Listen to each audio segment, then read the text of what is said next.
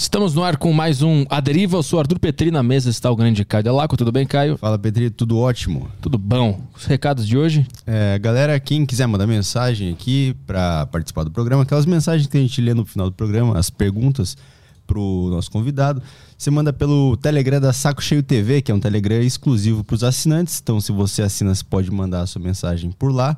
E é isso aí, assina Saco Cheio TV, lá tem vários podcasts exclusivos bons demais pro YouTube e você não vai se arrepender. Boa, mandem suas perguntas em áudio lá no grupo do Aderiva no Telegram, que é muito mais legal, tá? É isso aí. E também é, amanhã Mogi Mirim, né? Isso. Mogi das Cruzes. Mogi, Mogi das- Mogi, Mogi Mogi das das Cruzes. Estaremos lá, arturpetri.com barra agenda para você pegar o, o ingresso lá do show, tá bem? Vamos trabalhar então, que o convidado de hoje é o Rui Costa Pimenta, presidente nacional do PCO, Partido da Causa Operária. Tudo bem, Rui? Obrigado pela presença aqui no Aderiva. Tudo tranquilo e obrigado pelo convite. Em off, a gente estava falando como é injusta o, o jogo eleitoral. Como as cartas já meio que estão dadas, assim, e quem não tem muito poder ou dinheiro fica de fora. O que, que te motiva a se manter na, nessa vida política sabendo disso? Bom, aí é que tá, né? É, quando nós começamos a atividade política, ela não era uma atividade política que tinha como objetivo as eleições. né?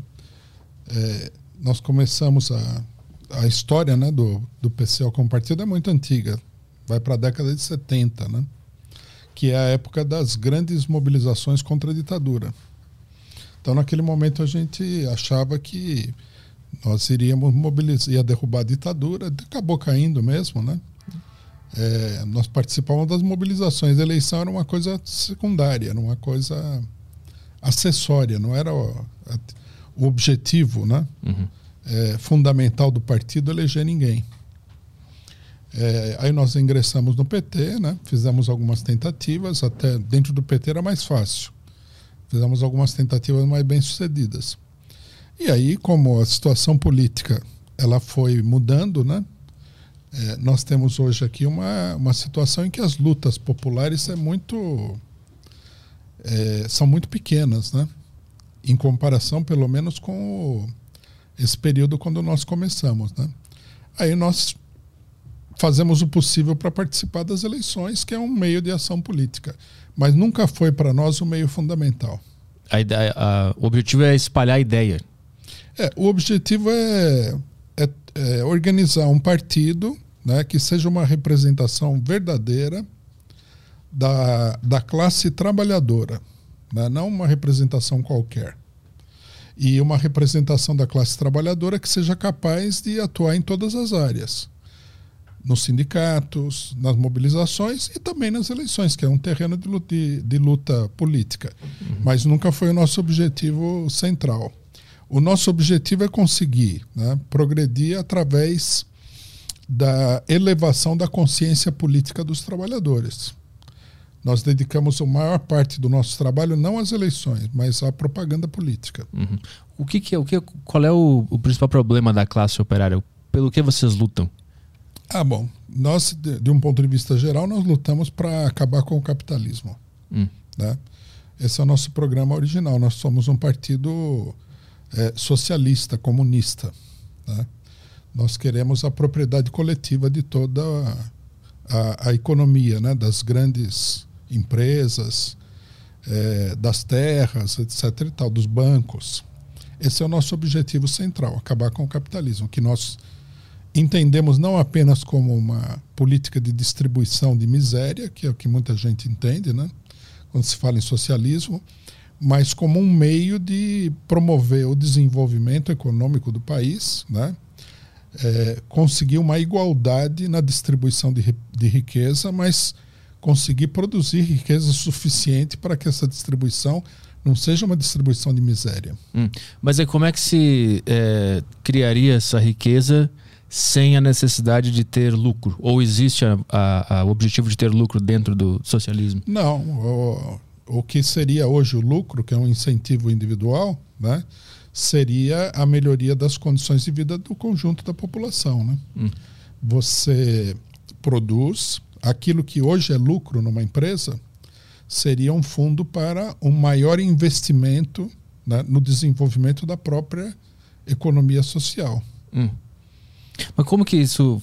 Para mim é uma ideia muito distante, eu não, eu não, consigo acessar ela. Como que isso ia eh, funcionar na, na, prática? O que, como é que é o mundo que tu imagina que seria o, o perfeito?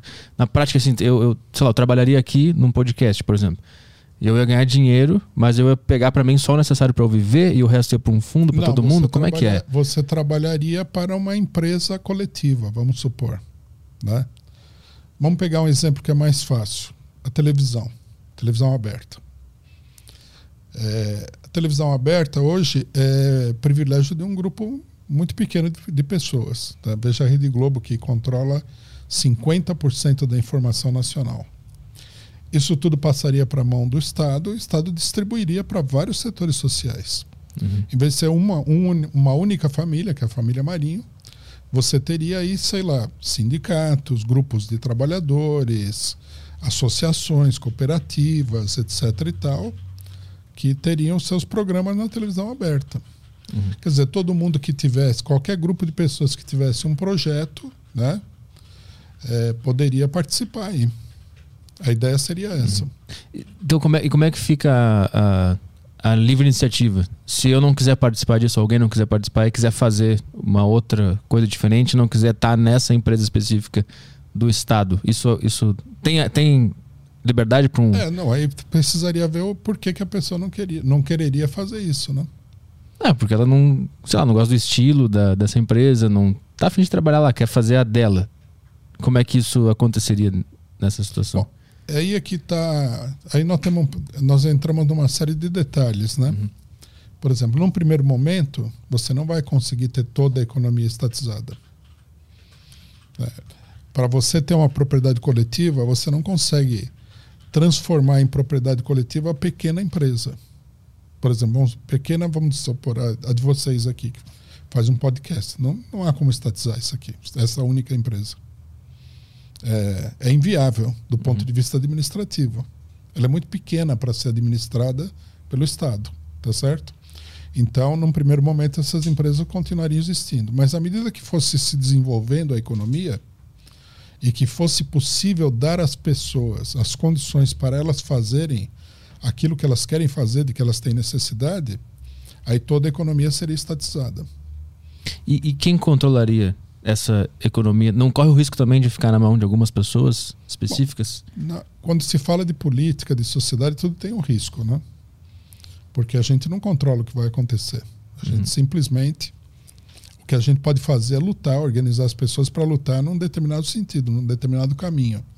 Mas isso não quer dizer que aquele caminho vai efetivamente prevalecer. Tanto que a gente vê, né? É, você no Brasil hoje tem um monte de gente lutando por coisas diferentes. A maioria não consegue nada. Uhum. Depende muito da, da marcha dos acontecimentos, de como as, as classes sociais vão se comportar. Mas, é, digamos assim, tirando o problema do risco, que tudo tem risco, né? É, você teria que ter uma sociedade onde a maioria da população tivesse voz no que está acontecendo. Todas as coisas estão acontecendo. Você teria que criar organizações que permitissem as pessoas influir diretamente no que está acontecendo. Né? Hum. Hoje em dia, o máximo que a gente consegue é eleger um deputado. Fora disso daí, você não tem controle nenhum do que está acontecendo né? Uhum.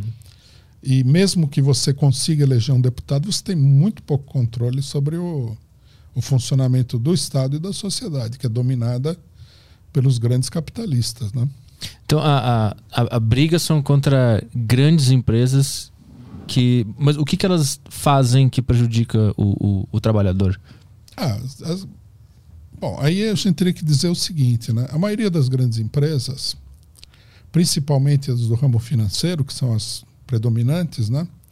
elas têm uma atividade que praticamente é uma atividade criminosa. Vou te dar um exemplo aqui recente que eu acho que é muito espantoso.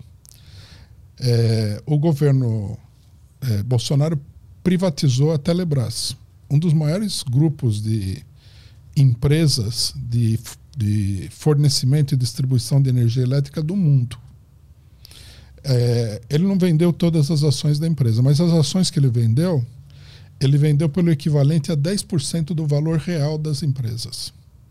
Hum. Então já, já, é uma atividade criminosa. Né? Se, Se amanhã né, você comprar aí, vamos supor, um caminhão do, do Estado Nacional por 10% do valor, isso aí daria investigação policial, não é? Uhum. Agora, quando o cidadão compra a Eletrobras por 10% do valor, todo mundo acha natural.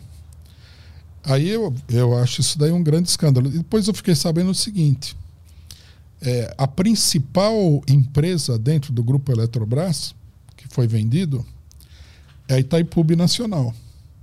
Só de falar o nome você já fala, mas como venderam a Itaipu Nacional, a maior empresa geradora de energia elétrica do mundo. Que ela é a maior geradora de energia elétrica do mundo. Venderam por 10% do valor. Mas não é só isso. A Itaipu Nacional ela foi construída com empréstimos, porque é uma obra. Na, na época o pessoal falava em obra faraônica, né? É, os empréstimos eles foram pagos para terminar em 50 anos. E os empréstimos, eles constituem 75% de, do total do, re, do rendimento dessa empresa. Quer dizer, nos últimos quase 50 anos, a Itaipu Nacional pagava 75% do que ela arrecadava em empréstimo, juros dos empréstimos. Uhum. Imagina só como é que é essa situação. Quando é que termina de pagar esses empréstimos? Agora, em 2023, quando a empresa vai completar 50 anos. Uhum. Essa, é uma, essa é uma coisa mafiosa. Uhum. Quem que faz um negócio desse? Por exemplo, você faria um negócio desse se fosse dono da Itaipu? Vender por 10% e ainda pagar toda a dívida e entregar é. a empresa no momento em que ela vai começar a dar 75% a mais de lucro. Uhum. Então, quer dizer, essas empresas agem assim, né? Mas, mas uh, onde que entra o trabalhador nessa... Como é que ele é prejudicado aí? Ah, o trabalhador vai ser prejudicado de várias maneiras. Primeiramente que os salários vão cair aí. Sempre acontece isso depois das privatizações. Uhum. É, na realidade, não só o salário cai, como uma boa parte dos empregos são transformados em empregos precários. Quer dizer, terceirizados, não são empregados da própria empresa, mas de uma, de uma agência que entrega a mão de obra ali. Portanto, ele ganha muito menos que um trabalhador que tivesse todos os direitos. Segundo, toda a população vai pagar mais caro pela energia elétrica. São grupos internacionais que estão comprando a empresa e esses grupos internacionais eles querem ver o, o dinheiro deles em dólar. Uhum. Mas o Brasil, não, a moeda brasileira não é o dólar. A moeda brasileira é o real. O real desvaloriza diante do dólar. Por isso que nós estamos vendo, né, todo mundo no Brasil está vendo o caso de que as contas de, de energia elétrica estão nas alturas. É uma verdadeira. Tem gente que não consegue mais pagar nada. Tem gente que ganha dois salários mínimos e recebe uma conta de mil reais. Uhum. Né? Não é que eu quero ter uma fábrica. Se você tivesse uma fábrica, vem uma conta de mil reais, você fala, bom, Sim. eu estou produzindo alguma coisa, uma, uma, residência, como é que pode ser? Uhum. Então, quer dizer, a população paga caríssimo por essas negociatas. Mesma coisa com o petróleo, né? Por que, que o petróleo tá o, o valor do, do combustível está tão alto? Porque você precisa remunerar os acionistas da Petrobras em dólar. Então aqui você tem que vender a gasolina em dólar. Num país onde a moeda é mais fraca do que o dólar. Quer dizer, nos Estados Unidos, um dólar, digamos assim, do ponto de vista da, das condições de vida da população, como se fosse um real aqui. Só que aqui você está pagando cinco vezes mais caro. Porque está dolarizado. Uhum. Então, isso, isso tudo são negociatas. Essas empresas são verdadeiros vampiros sociais. Mas assim, o, o, o capitalismo, ele é por natureza mal ou é o uso que estão dando do capitalismo que está levando ele para o caminho errado? Porque me parece que isso aí é influência humana corrompendo o capitalismo, na minha visão mais ingênua do negócio. É por, é por aí? Ou ele é intrinsecamente não. mal, não tem como ser, ele ser bom não, nunca? Eu acho que é inútil a gente culpar os indivíduos por essas coisas. Hum. Por que, que a pessoa faz isso daí? Porque se, se a gente pensar bem, se você é, tem um grupo Telebrás, vamos supor, mesmo que você pagasse o valor de, de face, o valor real da empresa, você vai ganhar dinheiro. Uhum. Quer dizer, não é que a pessoa está precisando fazer isso daí por falta de dinheiro. Uhum. Mas acontece o seguinte: o capitalismo é um sistema de competição. É uma selva, na verdade. É como se fosse a selva amazônica, onde o, o mais forte devora o mais fraco. O capitalismo é assim. Né? Se você tiver uma empresa pequena, veja, veja o que aconteceu com o Flow aí. Hum. Né? No caso do famoso caso do Monarch. É, aquilo lá não foi um acidente. Lá foi uma operação dirigida por setores, não sei quais exatamente, da comunicação que derrubaram o, o canal. Quer dizer, o grande, ele engole o pequeno, porque se ele não fizer isso daí, ele vai ser engolido. Mas ele, ele só não consegue engolir porque ele tem influência estatal? Ele, ele consegue usar a máquina do Estado para oprimir esse cara? Porque o capitalismo por si só, eu vejo que é um sistema de cooperação, na verdade. Ah, sim, se não tivesse Estado, não tivesse polícia, não tivesse ah. é, juiz, não tivesse nada disso, o capitalismo seria uma coisa democrática. Uhum. O que, que acabaria acontecendo? Os trabalhadores acabariam tomando a empresa do patrão. Dentro de um capitalismo sem. Sem Estado. Mas, mas tá difícil para mim entender porque parece que tu quer mais Estado. Não. Não. Me, me explica isso. É, é, esse, essa, esse mundo sem capitalismo seria um mundo só com o Estado ou seria só indivíduos sendo livres? Não, primeiro você precisa ter um Estado que não ah. seja controlado por um poder econômico, uhum. mas pela própria sociedade. Né? Essa é a grande mudança.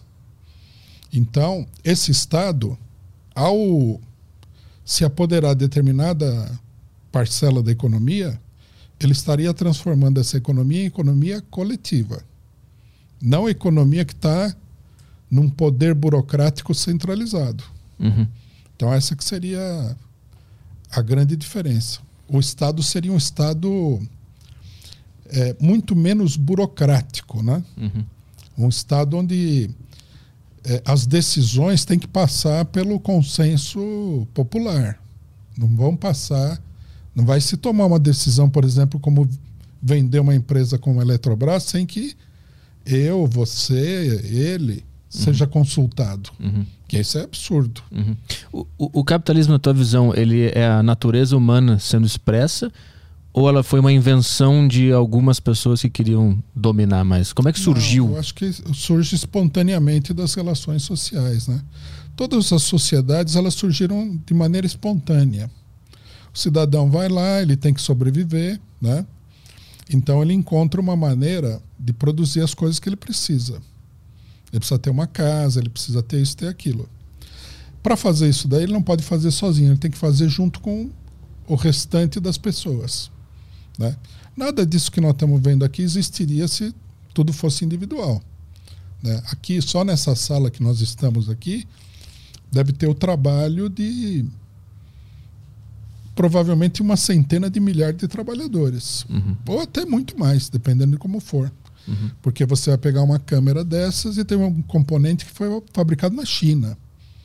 E aí alguém, trabalhador, algum trabalhador pegou esse componente, levou até o porto, né? Alguém construiu o carro, quer dizer, é uma, uma rede de cooperação social. O prédio, todo, todo esse prédio foi feito prédios, tudo. Uhum a energia elétrica, né, que é produzida lá longe, vem por cabos para gente, tudo.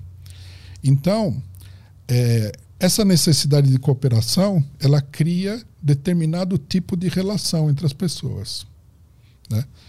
Como as sociedades elas não podem, né, não puderam até hoje produzir tudo aquilo que todo mundo precisa, a necessidade de sobrevivência da sociedade fez com que o setor mais esperto, mais inescrupuloso, às vezes mais inteligente, às vezes mais forte fisicamente, né? tomasse uma parte maior desse, do que é produzido e deixasse uma parte da população com muito pouco. Aí cria-se uma sociedade de desigualdade social. Uhum. Então, alguns são donos da riqueza e outros só trabalham, não tem condição. Uhum. O capitalismo é uma, é uma sociedade dessas, não é, não é nada desse, né? Não é diferente na essência do que foi, por exemplo, a sociedade escravagista. Hum. Se você olhar bem, na sociedade escravagista você tinha as pessoas que eram os donos de escravo e das propriedades e de um determinado tipo de produção e os escravos que trabalhavam. Uhum. Hoje é a mesma coisa com variantes. Mas é a mesma coisa, essencialmente. Uhum. Uma minoria é, recebe uma, a maior parte do produto social e a minoria e a maioria fica com a menor parte. Sempre foi assim, mesmo antes do capitalismo. Mas hoje, hoje as pessoas que estão mais embaixo na, na, na, não sei como é que se fala isso, na, nas classes sociais, as pessoas que estão mais perto da pobreza, elas não estão melhores do que quem vivia 100 anos da pobreza? Isso não se dá graças ao capitalismo? Não, não é assim. Bom, hum. aí é que tá, né? O capitalismo é um sistema complexo. Você tem os, os países que são propriamente capitalistas. Estados Unidos, Inglaterra, França, Alemanha, Japão. Esses são verdadeiros países capitalistas. E você tem os países que entraram no capitalismo, mas não conseguiram chegar lá, hum. no nível de desenvolvimento capitalista que esses países têm. Né? É o caso do Brasil, por exemplo. E esses países são a maioria dos países do mundo. Eles são tranquilamente. Quase 80% da população mundial está nesse segundo grupo de países. Uhum. E esse, esse grupo de países tem muita miséria. Nos países principais também teve muita miséria, sempre teve. Né? Até hoje tem. Né? Tanto que a gente vê os problemas da imigração. Né? O imigrante, muitos dos imigrantes aí trabalham por quase nada. Eles vão lá para. trabalham muito por muito pouco. Então, quer dizer, a maior parte da população está na miséria. Uhum. Eles vivem num nível que, as, em alguns casos, é pior do que a escravidão. Porque se você é escravo, o, o dono de escravo tem que, no mínimo, te alimentar para você trabalhar. Uhum. Tem gente morrendo de fome no mundo hoje. Mas esses imigrantes que tentam ir para esses países, eles não estão. Eles estão buscando um país capitalista para ir. É, melhorar de vida. Então, como é que. Mas eles querem melhorar de vida no mundo capitalista? No capital, lógico. Mas não tem uma contradição aí? Não, eles eles estão num país capitalista pouco desenvolvido, vamos dizer assim, né? Que é um, uhum é uma sociedade misturada, híbrida, uhum. capitalista e não capitalista ao mesmo tempo. E os empregos são poucos, a remuneração é baixa, eles vão para os países onde o capitalismo está efetivamente desenvolvido, né? Então, o, o teu ponto é com o capitalismo como ele está aplicado no Brasil, não ele de forma geral, não, de, não. como conceito. Isso é um sistema. Nós aqui, a miséria que nós temos aqui, ela significa que nos Estados Unidos e na Europa está se criando uma riqueza que advém dessa miséria. Há uma transferência de riqueza daqui para lá. Sem hum. o Brasil, os países sem o Brasil, sem a Índia, sem a Rússia, para falar só os grandes países não desenvolvidos, nenhum país desenvolvido conseguiria sobreviver. Ah, entendi o ponto. Então o, o, o capitalismo ele só sobrevive porque ele está explorando a miséria em outro lugar. É, e muitas vezes no próprio país. Sim, muitas vezes lá, lá também. E, a, e, a, e aí acabando com o capitalismo, acabaria a miséria? Num, acabaria essa miséria. Num mundo... Essa miséria é artificial. Ah. Você é brasileiro, nós somos brasileiros. Você não acha que o Brasil tem condições de produzir o suficiente para dar casa e comida para todos os brasileiros, uhum. conhecendo o Brasil como a gente conhece? Não faz sentido que a situação esteja assim, né? Uhum. Se a gente pegasse, por exemplo, esse dinheiro da Eletrobras aí que eu mencionei e transferisse isso daí para as regiões mais pobres do país e criasse lá uma indústria, né, um, um foco de desenvolvimento social, acabaria tudo isso. Uhum. E nós temos condição. Quem que vai dizer que não tem? O Brasil é um país muito rico. Uhum. E, e, como é que como é que tu responde aquele argumento de que sempre que tentaram implementar o socialismo ele nunca deu certo? Como é que tu enxerga isso? É, o problema é o seguinte, né? É, quando Marx falou em socialismo, a teoria dele, que é uma teoria que eu considero é, plenamente acertada, era a seguinte: o socialismo é a etapa que vem depois do capitalismo. Quer dizer, quando o capitalismo chega num determinado nível de desenvolvimento, a sociedade vai tender ao socialismo.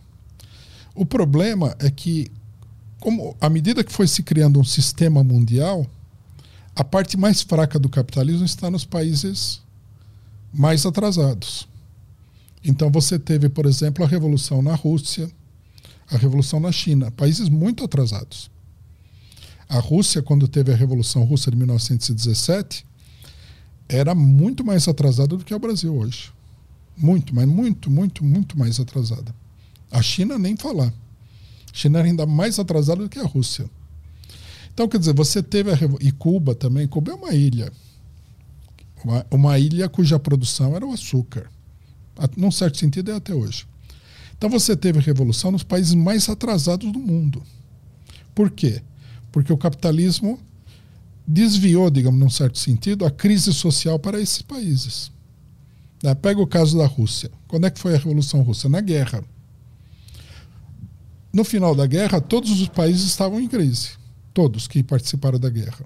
Inglaterra, França, Alemanha, Rússia. Mas eles, o que eles fizeram? Eles conseguiram conter ali, né, nesses países, a crise. A crise estourou no que seria, digamos assim, o, o elo mais fraco dessa cadeia de países que estavam na guerra. Foi a Rússia. Uhum. Quer dizer, é, aí cabe o, pro, o, famoso provérbio popular, né? A corda arrebenta sempre do lado mais fraco, não do lado mais forte. Uhum. Então, a Alemanha que perdeu a guerra teve uma revolução, mas essa revolução foi sufocada. Eles tiveram condições de sufocar. A Inglaterra teve crise social, a França teve crise social, mas não teve revolução. Então você vê que a revolução ela foi jogada para a periferia, como se fosse assim, é, digamos assim, você tem um vírus na sala e quem vai ficar doente é a pessoa que tem a saúde mais fraca. Uhum. Então, quer dizer, nessas condições, construir o socialismo num dos países mais atrasados do mundo é, foi uma coisa muito difícil de fazer. Uhum. Então o ponto é que ele, ele, ele, o socialismo foi implementado nesses países na hora errada, porque eles estavam mal das pernas, estavam numa instabilidade e aí obviamente não poderia ser feito aquilo naquele momento. É esse o ponto. Num certo sentido é assim, mas os uhum. revolucionários que fizeram a revolução, eles não podiam escolher. Né? Eles tinham que fazer o que eles fizeram. Né? O que que o que que o os que fizeram a Revolução Russa disseram: nós temos que é, segurar a situação aqui né, e trabalhar para conseguir o melhor resultado possível até que a revolução aconteça nos países mais desenvolvidos. Mas, eles nunca acharam que eles conseguiriam fazer o socialismo. Uhum. Eles estavam esperando uh, acontecer num que tivesse já com o cenário pronto para acontecer. Exatamente. Mas é possível uma revolução dessas brotar num lugar que está bem desenvolvido e que as coisas estão funcionando?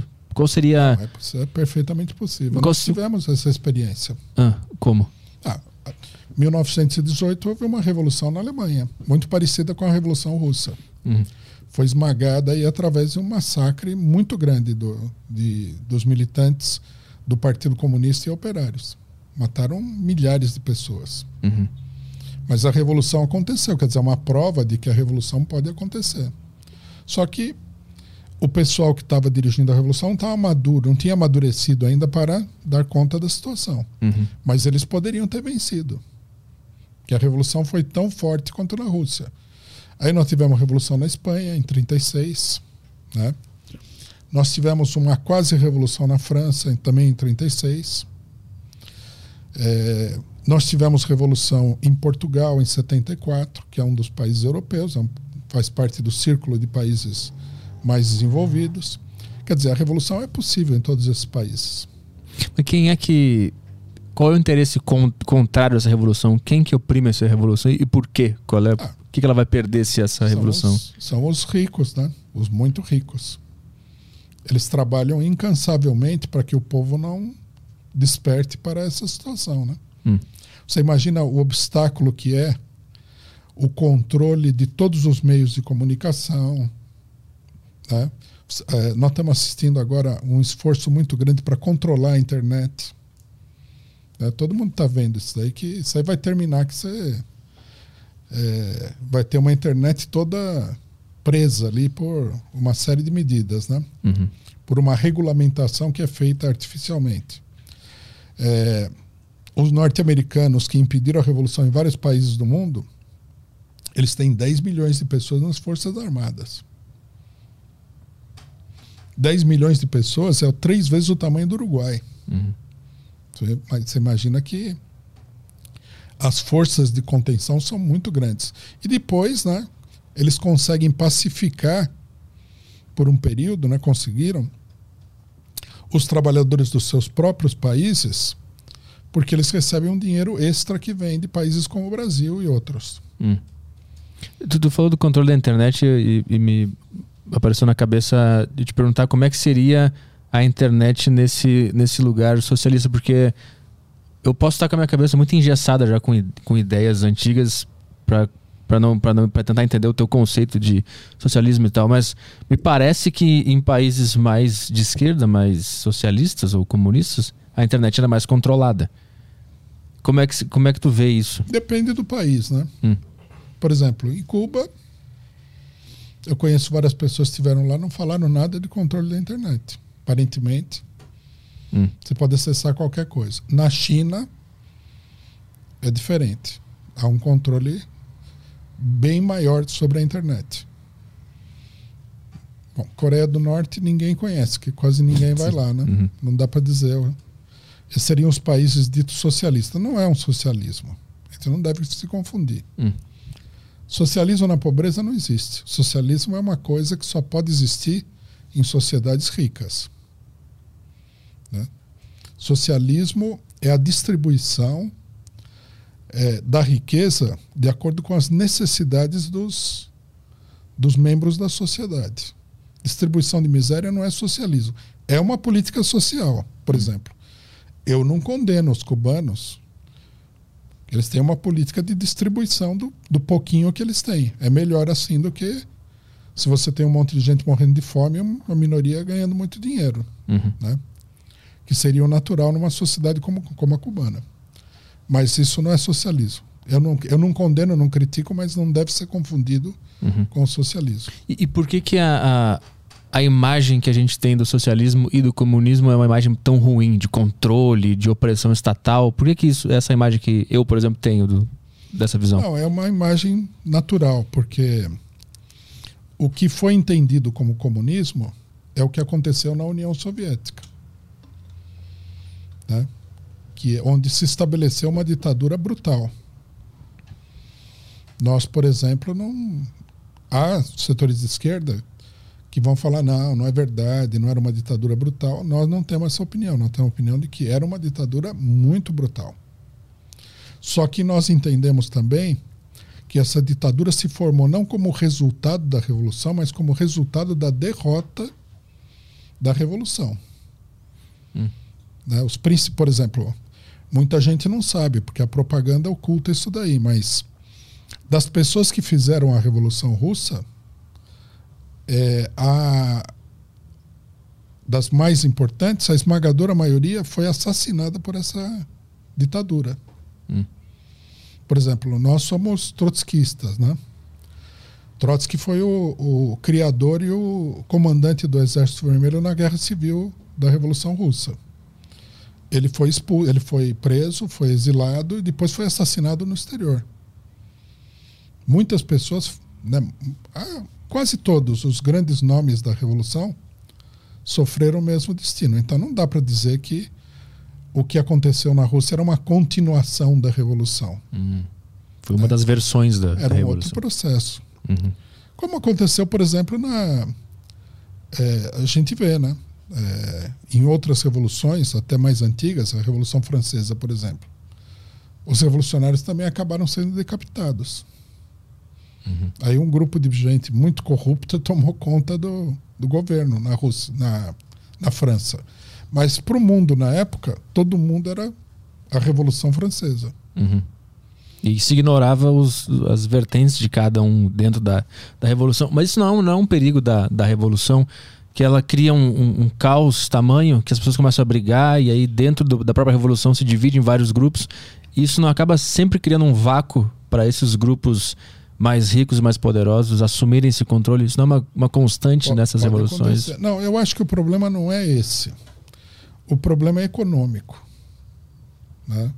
Se você não consegue dar uma saída para os problemas econômicos, aí você vai ter uma situação de crise. Na França era inevitável. Né? Os revolucionários eles queriam uma política que, embora fosse capitalista, fosse também uma política popular. Mas isso era muito difícil de implementar no capitalismo. Hum. Então eles acabaram sendo derrubados pelos interesses mais poderosos do capitalismo, os banqueiros, os, os grandes né, Uhum. capitalistas. É, na Revolução Russa, o que aconteceu foi isso também. Um país muito pobre ele tende a criar a desigualdade, tende a recriar permanentemente a desigualdade social. Né? É, se, você, se você tem um grupo de pessoas muito evoluído, né, você pode, por exemplo, criar uma comunidade numa casa, numa, numa fazenda, onde tudo seja distribuído igualmente, mesmo que seja pouco. As pessoas percebem a necessidade e, e se eh, adaptam a essa necessidade. Agora, a sociedade não é evoluída. A sociedade é composta por pessoas muito atrasadas. Então, o meio que essas pessoas, que é a maioria da sociedade, vão encontrar para solucionar o problema social é defender o seu interesse individual contra os outros. Uhum. Essa é uma tendência natural. Não dá nem para culpar a pessoa. Uhum. Alguns vão ser bem-sucedidos, outros não. Uhum. Mas esses que vão ser bem-sucedidos, eles vão acabar tomando controle da sociedade. Então a fama, a imagem que a gente tem hoje do socialismo, ela, ela se dá porque as pessoas é, erradas ganharam ah, dentro da revolução a briga e implementaram a, a coisa errada ali. E é por isso que a gente Exatamente. acha que isso é socialismo. É, e, e- e realmente é uma, é uma confusão muito negativa. Né? E, e- Porque, É, só uma coisinha, as pessoas que dirigiram a União Soviética, eles foram se transformando em pessoas cada vez mais privilegiadas em relação ao povo. Uhum. Você leu o livro do Orwell, 84? Revolução dos Bichos? Eu li até metade, não fui até o fim, mas eu, eu Então, comecei. esse livro ele mostra exatamente o que aconteceu. Uhum. Né? Porque, na, deixa eu contar, não sei se.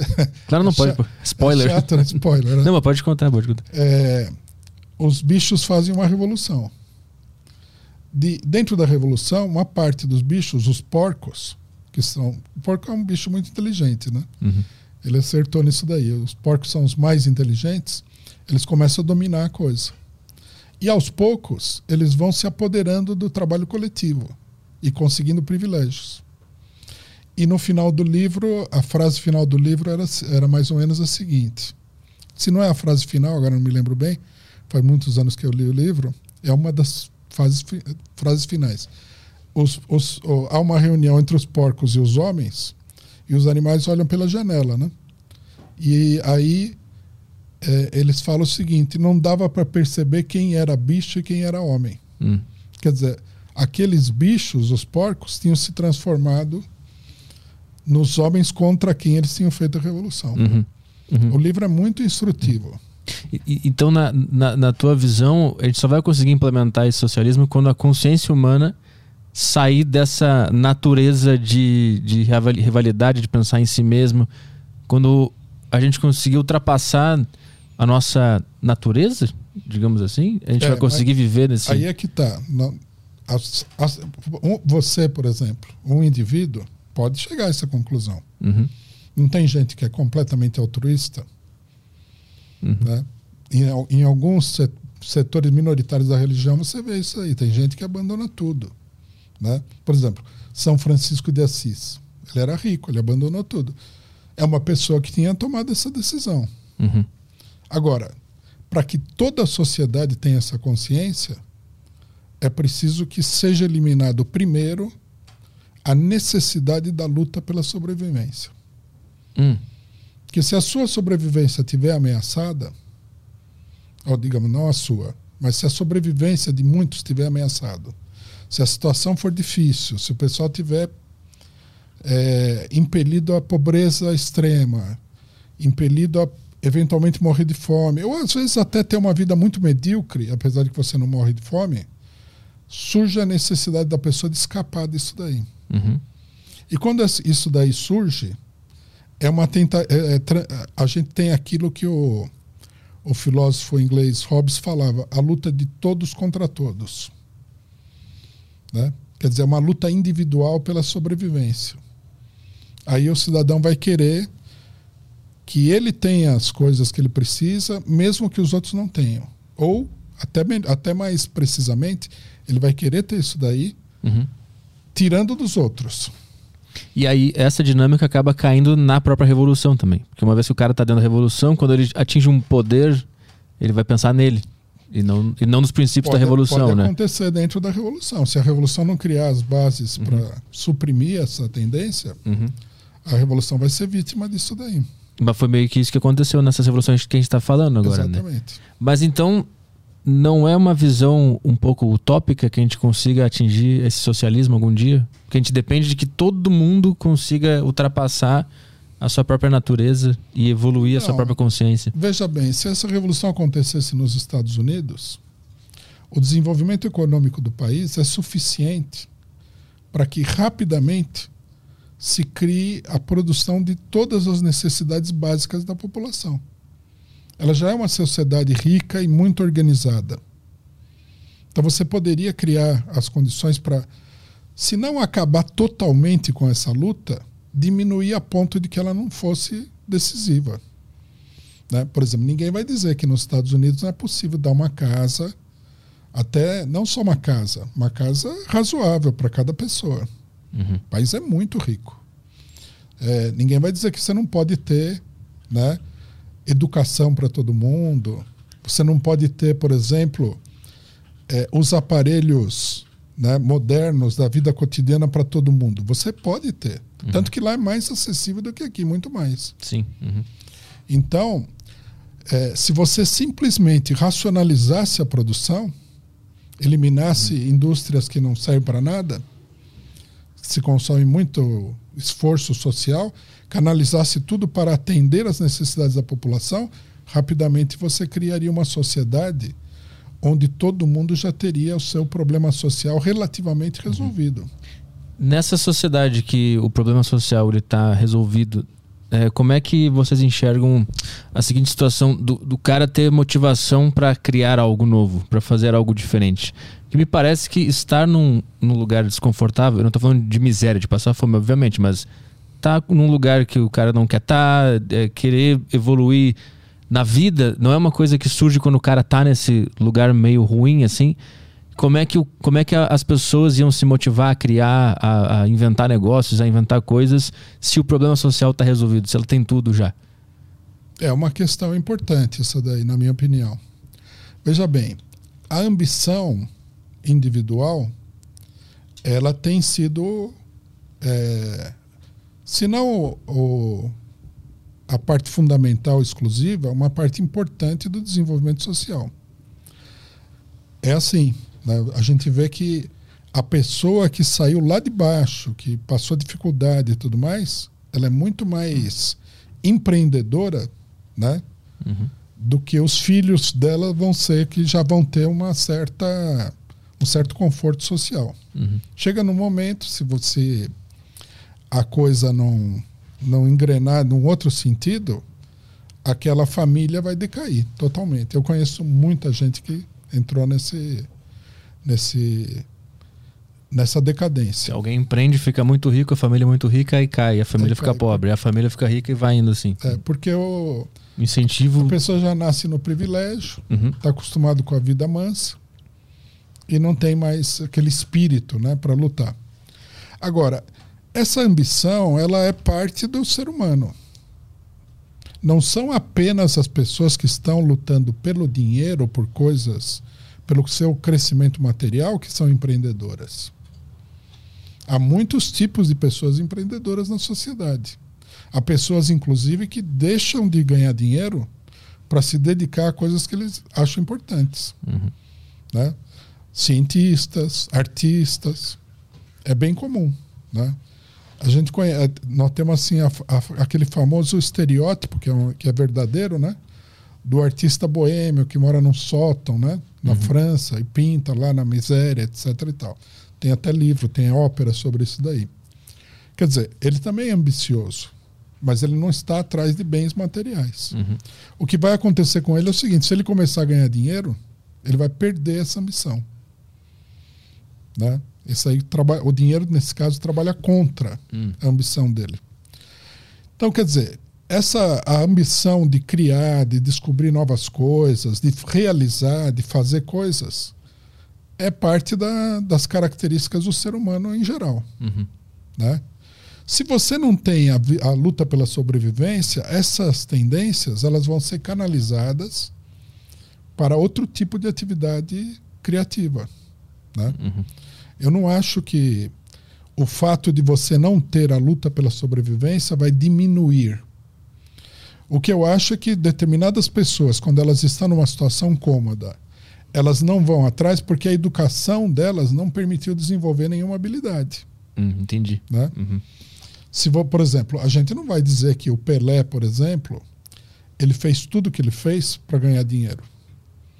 Ele realmente tinha ambição de ser um grande jogador de futebol, ganhando dinheiro ou não. Uhum. Ele não ia abandonar a profissão se ele não tivesse ganhando muito dinheiro. Sim. Uhum. Mas, mas eu não sei se e até que, certo, até que ponto, se ele soubesse que o amanhã já estivesse garantido pelo Estado, se ele teria tanta ambição e vontade como ele teve. Entendeu? Ah, eu acho que nós temos, nós temos casos desses aí. Hum. De pessoa, eu dei o caso das pessoas que abandonam a busca Sim. pelo dinheiro para perseguir outra coisa. Mas depois de ter conseguido bastante dinheiro. Não, tem muito artista que morreu na miséria. Ah, sim, sim. Mas e o, e o empreendedor, como é que tu, tu enxerga ele? Porque quando tu fala assim, ó, os Estados Unidos já é uma, uma sociedade muito rica, já tá tudo certo lá, já dá para implementar o socialismo. Então o socialismo ele depende de indivíduos empreendedores que, que são eles que fazem um- uma sociedade ser rica. É, você, não, não são eles que fazem a sociedade ser rica, é um Hum. conjunto de circunstâncias. Hum. Aí esses indivíduos, eles são, digamos assim, a expressão dentro da sociedade dessas circunstâncias. Por exemplo, quando você tem uma grande oportunidade de negócios, a oportunidade de negócio é criada por um fenômeno social. Vamos supor é, o que aconteceu com os computadores recente, nas últimas décadas. Uhum. Aí algumas pessoas olharam e falaram aqui tem uma coisa importante. E elas ganharam dinheiro com isso. Empreendendo, né, criando empresas, criando novos produtos, etc, etc. Uhum. Então, quer dizer, não é que eles criaram a situação. A situação criou eles. Hum. Né? Quando, por exemplo, eh, foi criada aí a, a Microsoft, a Apple, né? Empresas que acabaram dominando o mercado, eh, você tinha a oportunidade. Alguém teria que se aproveitar disso daí. Alguém teria que expressar essa oportunidade. Né? Ser o, o veículo dessa oportunidade. E veja que interessante. A IBM, né? É uma história relativamente conhecida. É, ela estava nesse, nesse cenário e ela fracassou. Você vê que a IBM não conseguiu dominar o mercado de computadores e de, e de programas de computador. Apesar de que ela era a maior empresa de computadores do mundo na época. Né? Você vê que o mercado hoje é dominado pela Apple, pela, pela Microsoft, por toda, pelo Google. Não tem nada a ver com, a, Uhum. com as grandes empresas da época que não souberam aproveitar a oportunidade. Quer dizer, eles tinham oportunidade, também era para eles, ou não é? Sim. Uhum. Se, se o- o Bill Gates aproveitou para ficar multimilionário com um programa de computador que foi o Windows. Se o, Steve é, o Jobs. Steve Jobs aproveitou e criou uma, uma empresa gigantesca, uma das empresas mais lucrativas do mundo hoje. Uhum. Por que, que os executivos da IBM não poderiam aproveitar? Sim. Mas, Simpli- simplesmente que eles não, não- eles não tinham uma conexão com isso. Uhum. Mas estava lá, eles poderiam ter aproveitado. Então, quer dizer, a situação cria a pessoa, não é a pessoa que cria a situação. Hum. A situação busca, você abre uma, uma perspectiva, uma possibilidade. Né? É como uma revolução. A revolução vai levar alguém ao poder. Quem que vai chegar ao poder? Uhum. As pessoas que souberem compreender né, o que está acontecendo. Mas tu acha então, tipo assim, o, o Steve Jobs ele percebeu que essa situação aqui tava dando sopa no É. mundo das ideias. E ele foi lá e aproveitou. É que eu, eu vejo que ele criou uma demanda que não existia antes. Não. A demanda estava lá. puta, eu vejo que ele criou. Se ele não tivesse feito isso, a gente tava até hoje feliz. Essa demanda foi criada gradualmente. O pessoal começou a se acostumar, por exemplo, a usar o- os primeiros videogames, Uhum. uma série de coisas. Mas não foi porque um cara É, criou e mostrou, olha aqui que legal não, isso aqui. tudo bem, alguém inventou, mas digamos assim, é uma necessidade social. Eu acho que é um pouco dos dois, né? Um, um cara cria um negócio, percebe que vai dar certo, faz mais e a coisa vai acontecendo assim, né? Mas o meu, o meu ponto é a, a sociedade, ela precisa desse, desse indivíduo para transformar a sociedade numa sociedade rica, né? Se não fosse o Bill Gates, Precisa. Steve Jobs, os Estados Unidos talvez não seria o que, o que é hoje. Mas precisa, mas a gente deve também entender o seguinte, né? Não tem o ditado que fala a ocasião faz o ladrão? Hum. É, esse é, é verdadeiro. Muita gente não roubaria ninguém, mas se de repente você se vir numa situação tal Uhum. que você pode conseguir isso sem pagar nenhum preço por aquilo, você se transforma num ladrão, vamos supor. Uhum. Acontece muito. Uhum. Quer dizer, não foi ele que criou a oportunidade, é a oportunidade que criou o ladrão. Uhum. Acontece muito. Se você tem uma guerra, você vai precisar de generais. Esses generais vão sair de algum lugar. Uhum. Porque a necessidade social é uma coisa poderosa. Ela é imperiosa. Né? Então, vai aparecer a pessoa. Mas, mas teria como o Steve Jobs ou o Bill Gates terem é, surgido se o lucro fosse uma coisa que não existisse nessa sociedade? Eles, eles fariam isso só pelo amor à, à sociedade ou à tecnologia? Eles fariam. É, só que aconteceria o seguinte: aí que está um problema do capitalismo. Eles não conseguiriam ir muito longe se não houvesse um mercado que impulsionasse isso como um negócio social. Ficaria como uma coisa relativamente isolada, individual. Uhum. Na época que surgiu o, o computador, é, os Estados Unidos estava cheio de gente que tinha uma mentalidade anarquista e que estava desenvolvendo essas coisas por amor à arte. Vou contar um caso. Você sabe como é que o Bill Gates ficou milionário? Hum. Exatamente. Você conhece a história? Não. É muito interessante. O Steve Jobs lançou o primeiro computador pessoal, o primeiro que teve uma certa relevância. Né? E ele, ele chegou a vender 300 mil computadores. E a hora que ele começou a vender computadores nessa escala, que era uma coisa artesanal que ele estava fazendo, a IBM acendeu uma luz vermelha. Porque a IBM era a dona do computador no mundo. Aí eles olharam e falaram: nós temos que entrar nesse mercado aí que nós estamos perdendo o pé da situação. Né? Então, eles começaram uma discussão. Eu vi um documentário onde o cara que participou conta toda essa história. Infelizmente, não consegui nunca mais achar esse documentário que eu vi na televisão. Aí, o cara, um cara que participou disso daí, que era um executivo da IBM, fala o seguinte: o problema é que para a IBM desenvolver um projeto demorava seis anos. E não tinha condição de esperar seis anos. Você tinha que entrar logo. Aí eu me. Veja como a oportunidade cria a pessoa, né? Eu me apresentei para a diretoria e falei: eu produzo um computador em dois anos. Ponho na rua em dois anos. Aí a diretoria, no desespero, né? Falou: vai lá. Aí ele foi lá e montou o computador. Foi, essa foi a parte relativamente fácil. Mas ele precisava do quê? De um programa para fazer o computador funcionar. E ele procurou quem? O Bill Gates, que era uma pessoa que já atuava aí com programas, mas não era bem essa área dele. Mas ele já era conhecido, ele tinha negócios com a, com a IBM e tudo mais. Aí o Bill Gates falou: Eu sei como é que nós vamos conseguir esse programa. E eles foram num cara que tinha o programa. O programa que era o, o DOS. Uhum. Né? MS-DOS. A maioria, a maioria das pessoas está ouvindo aqui.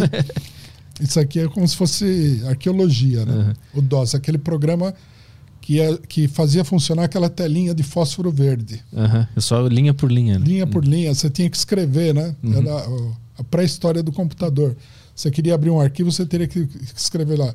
Abrir arquivo, tal, O tal, endereço tal, tal, inteiro. tal, é. endereço. Ponto .exe. Era uma verdadeira loucura. Aí eles foram na casa do cidadão que tinha esse programa, o DOS. E, o- e a IBM ofereceu para ele 50 mil dólares. Fala que a casa dele era uma casa velha, era um cara meio hippie, com uma bandeira anar uma bandeira pirata Uhum. em cima da casa, uma bandeira preta com a caveira e os o negócio ba- Ele se considerava um pirata da, da tecnologia. A IBM ofereceu 50 mil dólares, que na época era um dinheirão.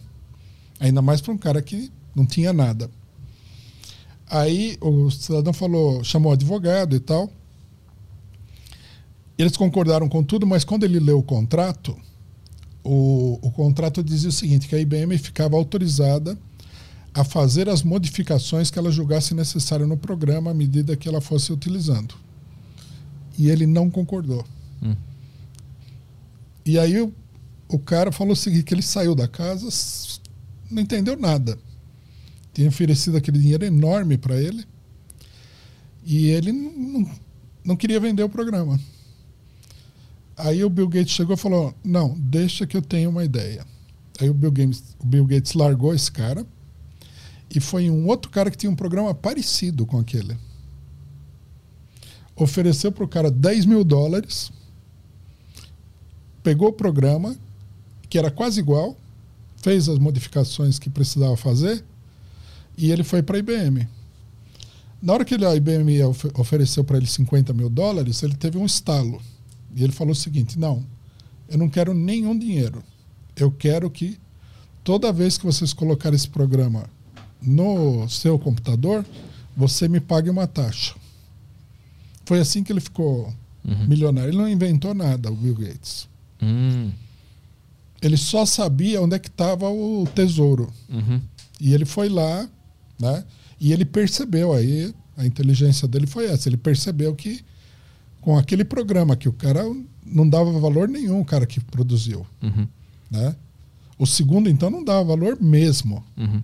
Ele nem sabia como faz, o que fazer direito com o programa. Ele percebeu que aquilo lá valia muito dinheiro. Ele juntou duas peças que estavam desconectadas. né? Exatamente. Mas tu disse quando tu começou a história, tu falou que esse era um- o problema do capitalismo.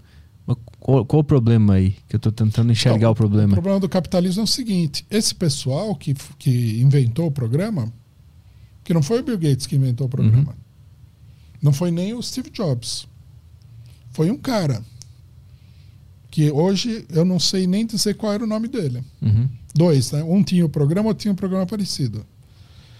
Como eles não queriam se juntar com uma empresa como a IBM, eles não queriam fazer parte dos grandes negócios, eles não tinham também por onde se desenvolver. Uhum.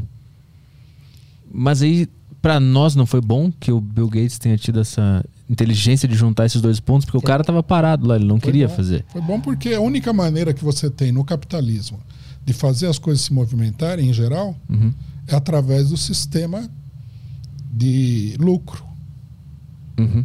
Dentro do sistema socialista que tu acredita, como é que essa história teria sido? Se essa, Ah, se é uma pergunta. Seria totalmente diferente. Ah, Você vê, por exemplo, veja só, os russos, com tudo o que aconteceu na Rússia, ditadura e tudo, eles foram o primeiro país a lançar um satélite no espaço. uhum. Isso aí foi desenvolvido lá. Ah, satélite. Primeira nave tripulada que saiu da estratosfera foi russa, com Yuri Gagarin. Uhum. Eles não eram tão ricos assim e eles não tinham lucro. Uhum, Como mas- é que o pessoal inventou isso aí? Mas a gente está falando de um, de um- de poder estatal que financia e faz o negócio Ah, não, acontecer, tudo né? mas- Agora, quando a gente fala de histórias de indivíduos, assim, como é que. O, Bill Gates ele conseguiria fazer isso num sistema socialista? Ou o cara, o cara que inventou o programa ele teria um incentivo a mais? Como é que, como é que essa história seria, Conseguiria aconteceria? principalmente se fosse um verdadeiro sistema socialista. Por exemplo, uma, um- um- uma outra coisa que mostra bem isso daí. Você já deve ter ouvido falar do, do famoso cientista, né? o Pavlov, Hum. um cientista russo. Tem até a história do cachorro de Pavlov e tal. Hum. Um, um dos cientistas que estudaram a psicologia humana, digamos assim, a mente humana, dos mais importantes que já houve. Ele, ele vivia na Rússia na época que aconteceu a Revolução. Ele não tinha nada a ver com a Revolução. Aí o governo russo pro- procurou ele e falou: "F- tudo o que você precisar para fazer as suas pesquisas, nós vamos te dar. Ele montou um dos maiores centros de pesquisa na área, um dos maiores não, o maior do mundo. Uhum. E eu li uma uma carta que ele mandou para um amigo, falou: "Eu não entendi nada. Esses comunistas tomaram o poder, me procuraram e falaram para mim que eles iam dar o que eles quisessem. Eu nem acreditei que isso era verdade. Mas o fato é que eles me deram tudo o que eu pedi. Agora, você imagina se você pode fazer isso aí. Você pode fazer isso aí não com o Pavlov. Você pode criar um centro de pesquisa do câncer. Uhum. Você pode criar um centro de pesquisas de vacinas. Você pode criar um centro de pesquisa de informática, de satélite, de tudo. Então, na história do Bill Gates ali, o, o, o Estado ele chegaria pro cara que criou o programa e ia falar para ele, ó, toma tudo aqui, faz Ah, isso acontecer. Falaria aqui, ó, tá aqui, o tá aqui os recursos, né? Uhum, uhum. As máquinas, o pessoal, o edifício, né? Mas da onde que sai faz- essa grana toda para ter essa estrutura? Do, da economia do país. É o que acontece no capitalismo, isso acontece em pequena escala. Hum. Numa escala muito pequena, uma parte do dinheiro do Estado é usado para pesquisa. Uhum. No Brasil tem bastante disso. Mas é pouquíssimo. Precisaria ser 100 vezes maior. Uhum. Né? Mas assim, um, um- cara como o Bill Gates, que ele teve essa ideia de juntar as duas peças e gerar tanto dinheiro, ele deve ser uma das pessoas que mais paga imposto nos Estados Unidos. Pode ser. Então não, não é ele que está financiando também esse, esse aparato estatal que poderia incentivar as pessoas a fazer essas coisas. Sem dúvida, mas é muito pequena a escala. Hum. No capitalismo, os recursos não são desviados para necessidades sociais. Eles estão atrelados ao lucro. Por exemplo, qual é a principal indústria mundial? Hum. Armamentos. O capitalismo é um sistema de guerra e tudo. Você imagina a quantidade de dinheiro que esse pessoal gasta numa única guerra? Sim. O, o Biden mandou para a Ucrânia quanto? 300. bi- É, Era um- 9, um- 9 bi, não era?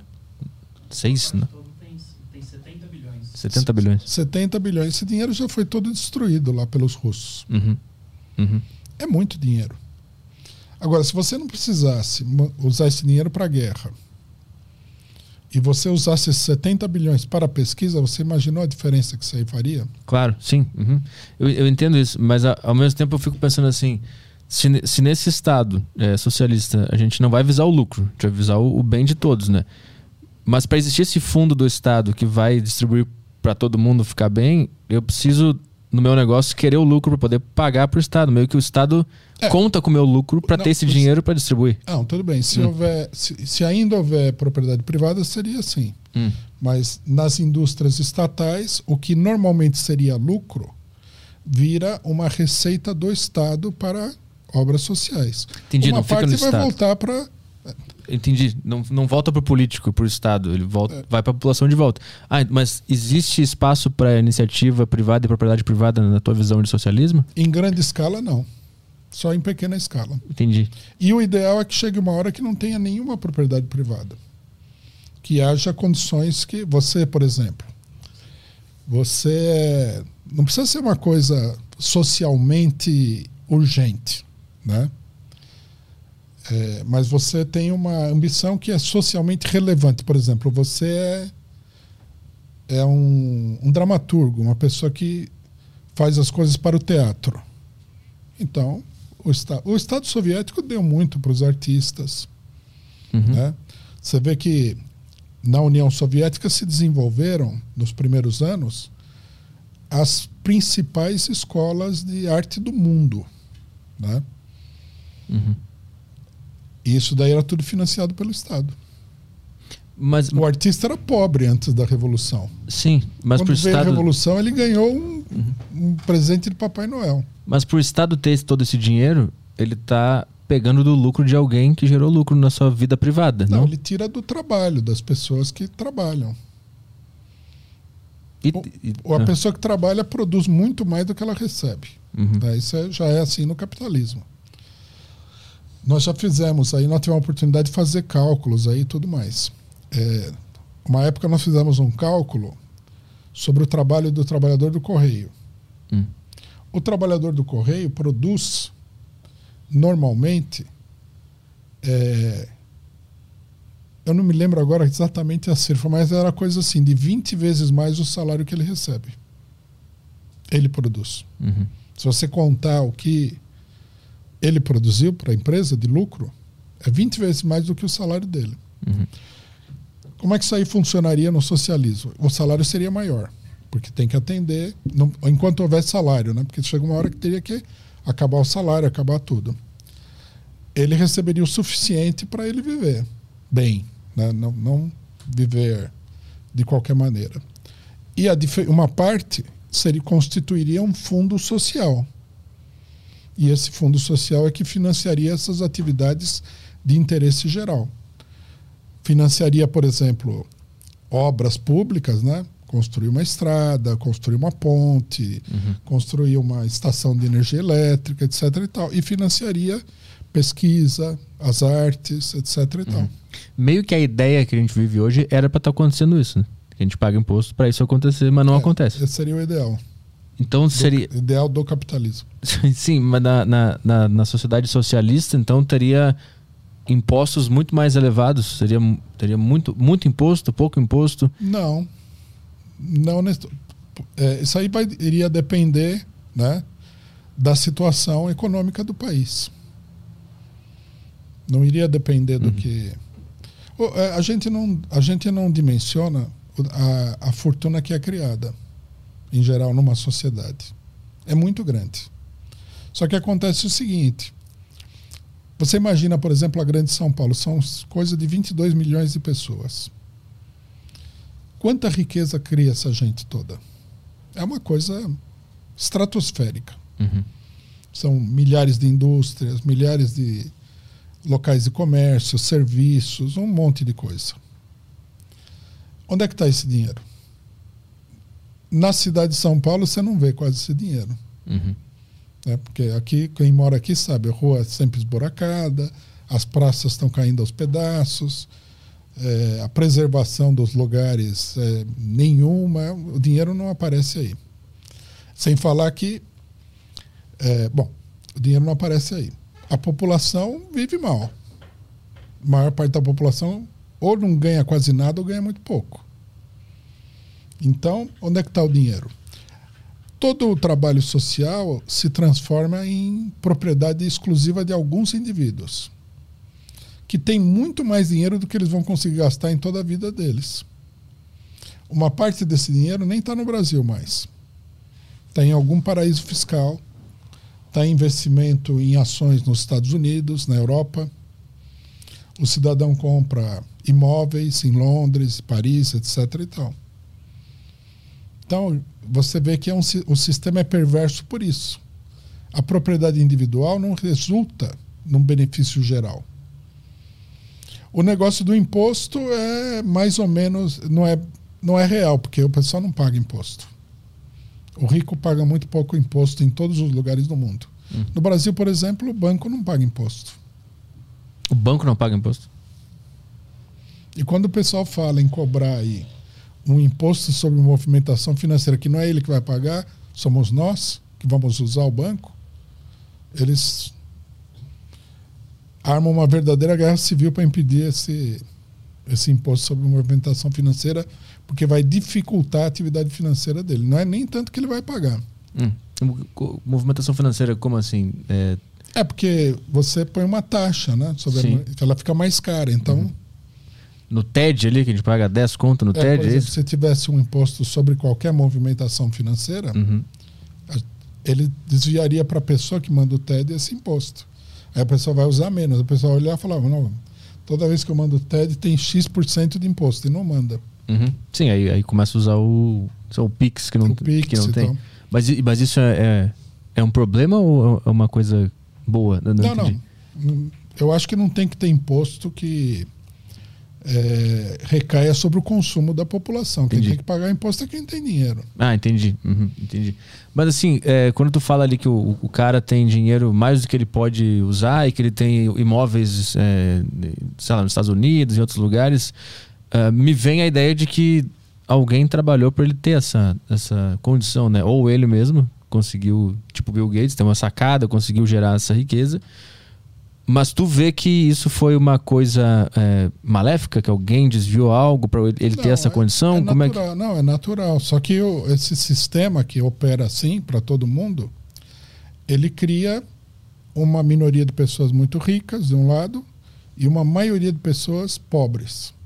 Ele funciona criando isso daí. É o resultado também natural do sistema. Uhum.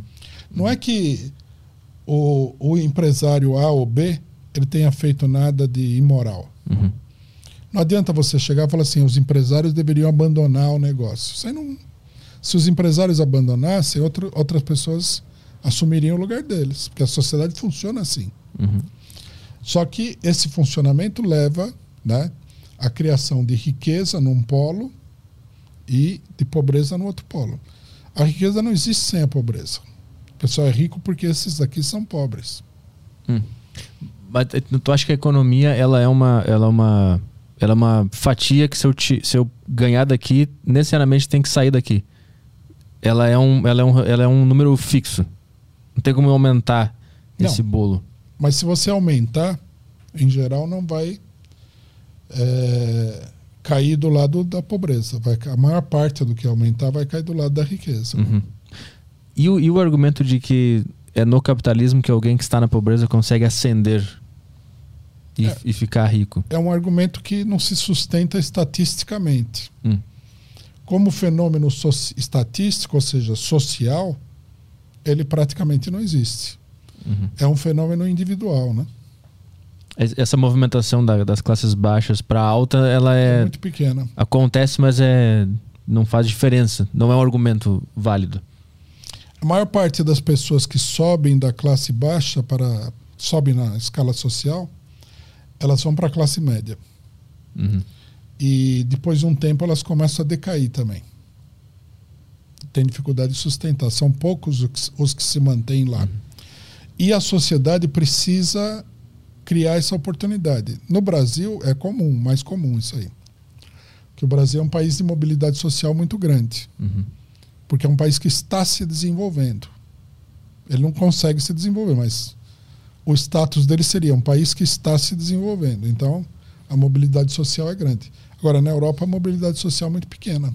Se Já- você nascer operário, dificilmente você vai ser nem de classe média e nem da classe, da classe alta. A tendência é que tu fique na, na que tu nasceu mesmo. No sistema socialista, todo mundo ganharia a mesma coisa ou todo mundo teria o mesmo tipo de casa, o mesmo carro? Como é que como é que eu poderia ter uma casa maior do que alguém? Como é que funcionaria isso? Bom, vamos pensar no período imediato a, a uma revolução que criasse essa situação. Nesse período imediato, você precisa manter eh, e, e gradativamente ir ampliando aquilo que já existe na sociedade capitalista. Então, por exemplo, o trabalhador desqualificado vai ganhar menos do que um engenheiro, sem dúvida nenhuma. E a tarefa da, da- do- dos governantes seria de diminuir essa distância gradativamente, né? criar uma situação de isso aí não fosse não fosse uma distância muito grande. E dar oportunidade também para todo mundo que queira fazer uma faculdade fazer, por exemplo, eh, na, na Rússia mesmo eh, quase toda toda a população até três décadas atrás tinha acesso à universidade era, era universal. Mas isso também, vamos, vamos falar a verdade, também era assim na, nos países desenvolvidos. Não é uma coisa do socialismo, é uma coisa do desenvolvimento. É, só que num país desenvolvido, o que acontece? Você faz a faculdade, mas você não consegue emprego. Então muita gente nem faz a faculdade porque sabe que não vai. Uhum. Só as pessoas que acham que tem alguma oportunidade vão fazer. É, você tem que diminu ir diminuindo né, a, a distância social até que ela desapareça por completo. Mas aí todo mundo seria um engenheiro ou o, o trabalhador de uma, de uma construtora ganharia o mesmo que o engenheiro? É isso? O Marx tem uma frase famosa que diz o seguinte, que no o sistema de distribuição no socialismo seria de cada um, a sociedade teria de cada pessoa aquilo que aquela pessoa pode dar.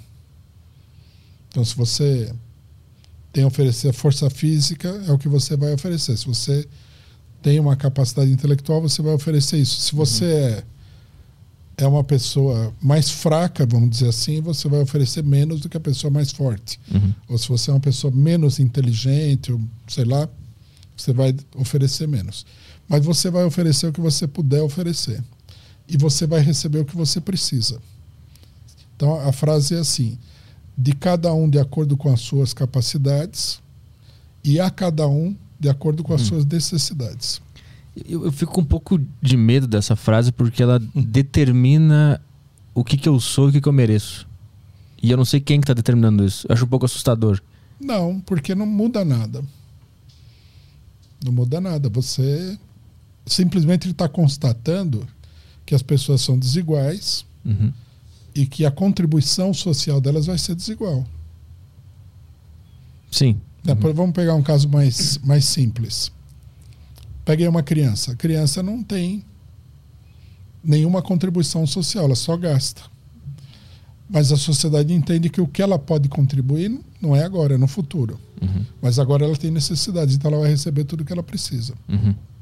Mas a gente não tá tratando adultos como crianças nessa realidade?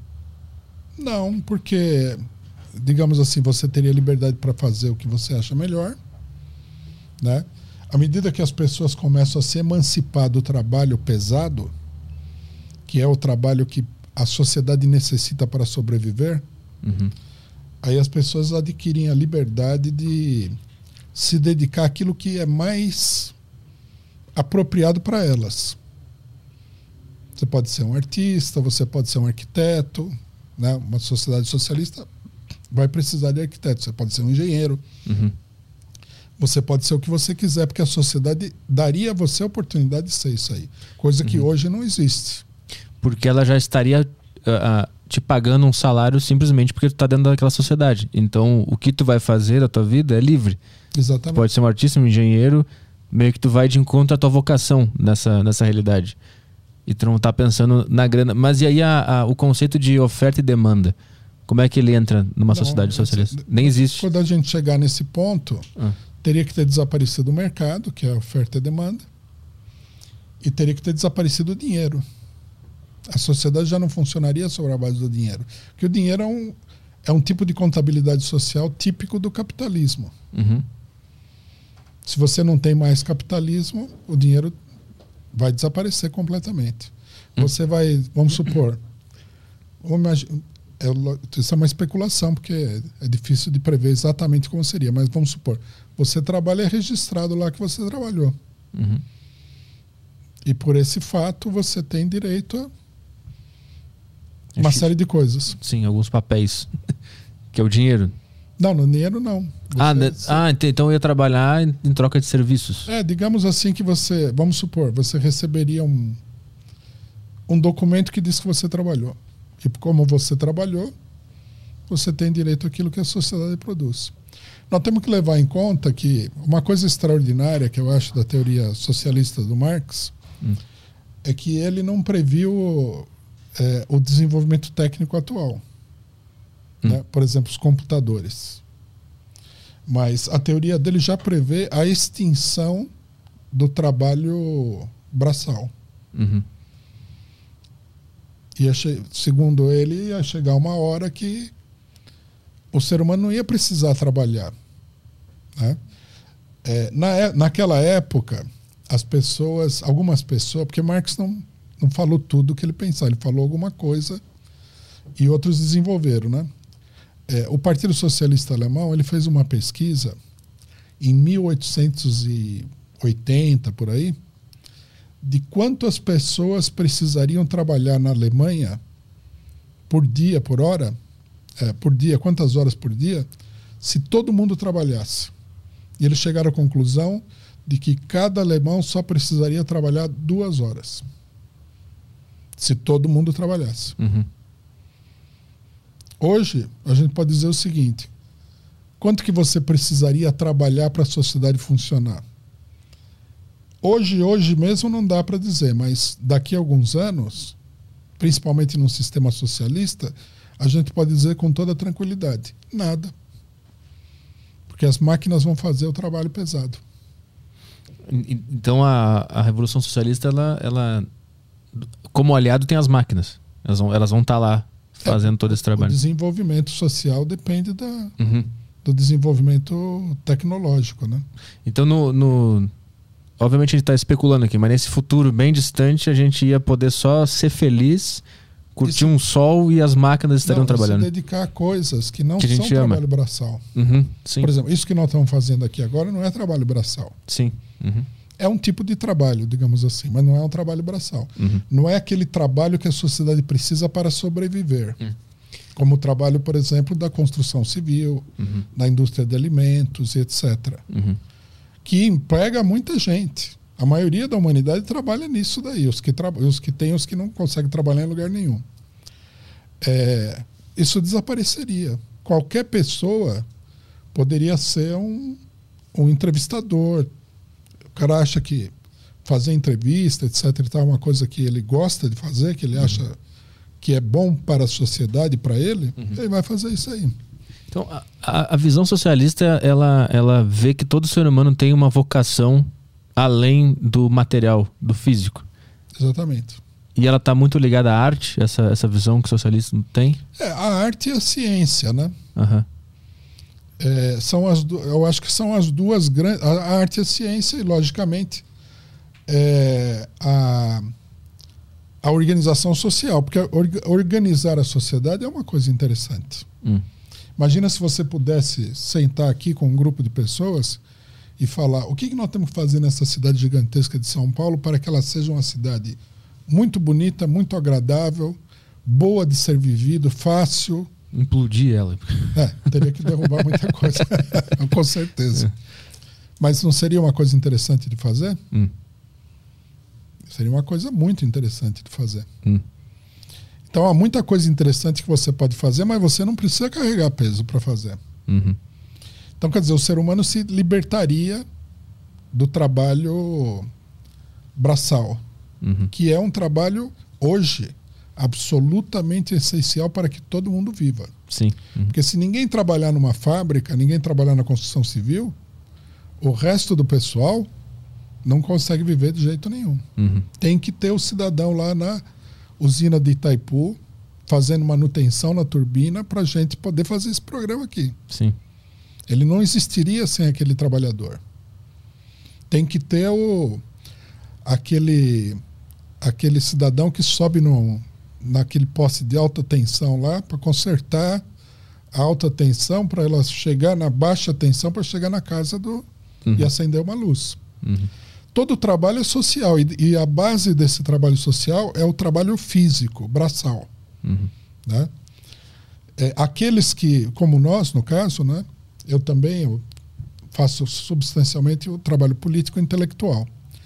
Faz o trabalho intelectual são as pessoas que têm o privilégio de não pegar no pesado. Não quer dizer que nós não fazemos nada, não façamos nada, não é assim. Eu, por exemplo, faço muita coisa.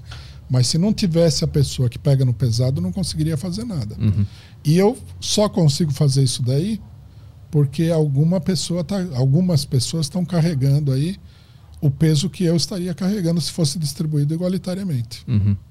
E eh, no futuro, com as máquinas, as máquinas estarão fazendo esse trabalho e esse trabalhador de hoje ele vai poder se dedicar a algo que ele ama de verdade. Exatamente. Ele pode fazer uma pesquisa, ele pode desenvolver um sistema de fabricação novo, Uhum. ele pode desenvolver um sistema de purificação da água novo, ele pode há muita coisa para fazer no mundo, né? E, a, e, a- e ele ganharia, no primeiro momento, um salário do Estado. A mesma coisa que o, o cidadão que fosse, sei lá, fizesse parte do, do autogoverno do país, vamos supor. Uhum. Ganharia a mesma coisa. Uhum. E, aí, e depois, lá adiante, não ia existir mais nem dinheiro. Porque tudo já estaria garantido pelas máquinas, é isso? Elas já estariam produzindo comida e eletricidade, água, tudo que a gente precisa. É, o que é uma coisa que a gente pode ver hoje, né? Hum. Dá para dá pra, Dá pra vislumbrar. dá pra vislumbrar, né? É. Não existe totalmente, mas dá para perceber que isso vai acontecer. E, e qual é a, a diferença de socialismo e comunismo? A diferença na política socialista são partidos moderados que não são a favor do socialismo, são a favor de algumas reformas sociais. né? Normalmente, quando você vê Partido Socialista, esse partido não quer acabar com o capitalismo. Uhum. Os partidos que querem acabar com o capitalismo são comunistas. Agora, do ponto de vista da, da doutrina marxista, é, o socialismo seria a primeira etapa do comunismo. Seria essa etapa que nós estamos falando, onde ainda tem o dinheiro e tudo mais. Entendi. Uhum. O comunismo seria aquela etapa onde tudo isso já desapareceu. Uhum. Não há classes sociais, não há desigualdade, não há fome e miséria e tal. É capitalismo, socialismo, comunismo. É. Essa é a ordem da, da visão. Seria mais ou menos assim. E tu acha que a gente está caminhando para isso? Tem como acontecer isso? Ou é, ou é um, só uma, uma ideia legal? Não, eu acho que isso vai acontecer. Hum. Acho que é inevitável. E hoje a gente está em uma etapa que leva a isso? É, nós estamos numa etapa de decadência do capitalismo, de crise muito profunda, né? Hum. Por exemplo, nós vivemos num mundo hoje, né? A maioria das pessoas não se dá conta porque não viveu nada diferente, não conhece, né? Mas, por exemplo, hoje a filosofia da, do capitalismo não é produzir o máximo possível para ganhar dinheiro. A filosofia, por exemplo, quando o, o Ford, Henry Ford, inventou a linha de montagem e ele montou aquele, aqueles famosos carros dele que foram os que mais venderam no mundo, naquela época era assim: quanto mais eu produzir, mais dinheiro eu vou ganhar. Hoje funciona assim: quanto menos eu produzir, mais dinheiro eu vou ganhar. Você, você vai em qualquer lugar nas empresas de automóveis, só automóvel de luxo. Não tem automóvel popular mais. Hum. Por quê? Porque o mercado não consegue fazer com que. Não é que não consiga comprar, conseguiria, lógico. Se você, for, se você montar um carro popular, muita gente vai comprar. Mas não dá o lucro que, o mercado, que os capitalistas esperam. Ah, entendi. É, Por que, que eu vou produzir 20 carros de luxo se eu fizer de populares? Se eu fizer um de luxo, eu já vendo ele já ganho tudo que eu ia ganhar com os 20 de Exatamente. populares. Entendi. Até, até porque o mercado popular ele é difícil, tem muita gente desempregada e tal. Uhum. Então, quer dizer, o capitalismo ele está se transformando num sistema que está tá devorando a si mesmo. Porque onde, é- até, até onde isso aí vai? Então acho que ele, ele tá se juntando numa bolha de ricos que vendem Ah, para ricos. Nunca, nunca isso? no mundo foi tão tão é, escandalosa a distância entre os ricos e os pobres. Você tem a pessoa que está morrendo de fome, literalmente, num polo, e no outro polo você tem o cidadão que tem um trilhão de dólares de fortuna pessoal. Hum. Quer dizer, é uma. A distância entre o cidadão que não tem um dólar e o que tem um trilhão de dólares é uma distância. Nunca houve uma coisa dessa natureza. É a maior? Porque eu vejo que eu vejo aquela, aquele argumento de que a, o, o cara da, do topo ele pode estar aumentando, mas o miserável ele tá aqui vindo junto. Ele não tá tão ruim quanto o cara tava vivendo há 100 anos, o pobre. É. O problema é que eles, eles selecionam os exemplos, né? A gente teria que ver a estatística. Uhum.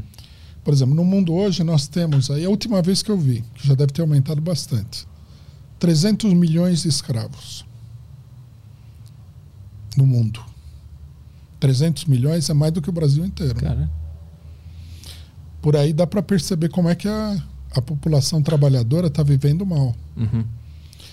É, recentemente, agora eu não me lembro exatamente quando, alguns anos atrás, houve um, uma catástrofe, um incêndio num país asiático que atingiu as, essas fábricas que os norte-americanos chamam de sweatshop. Uhum.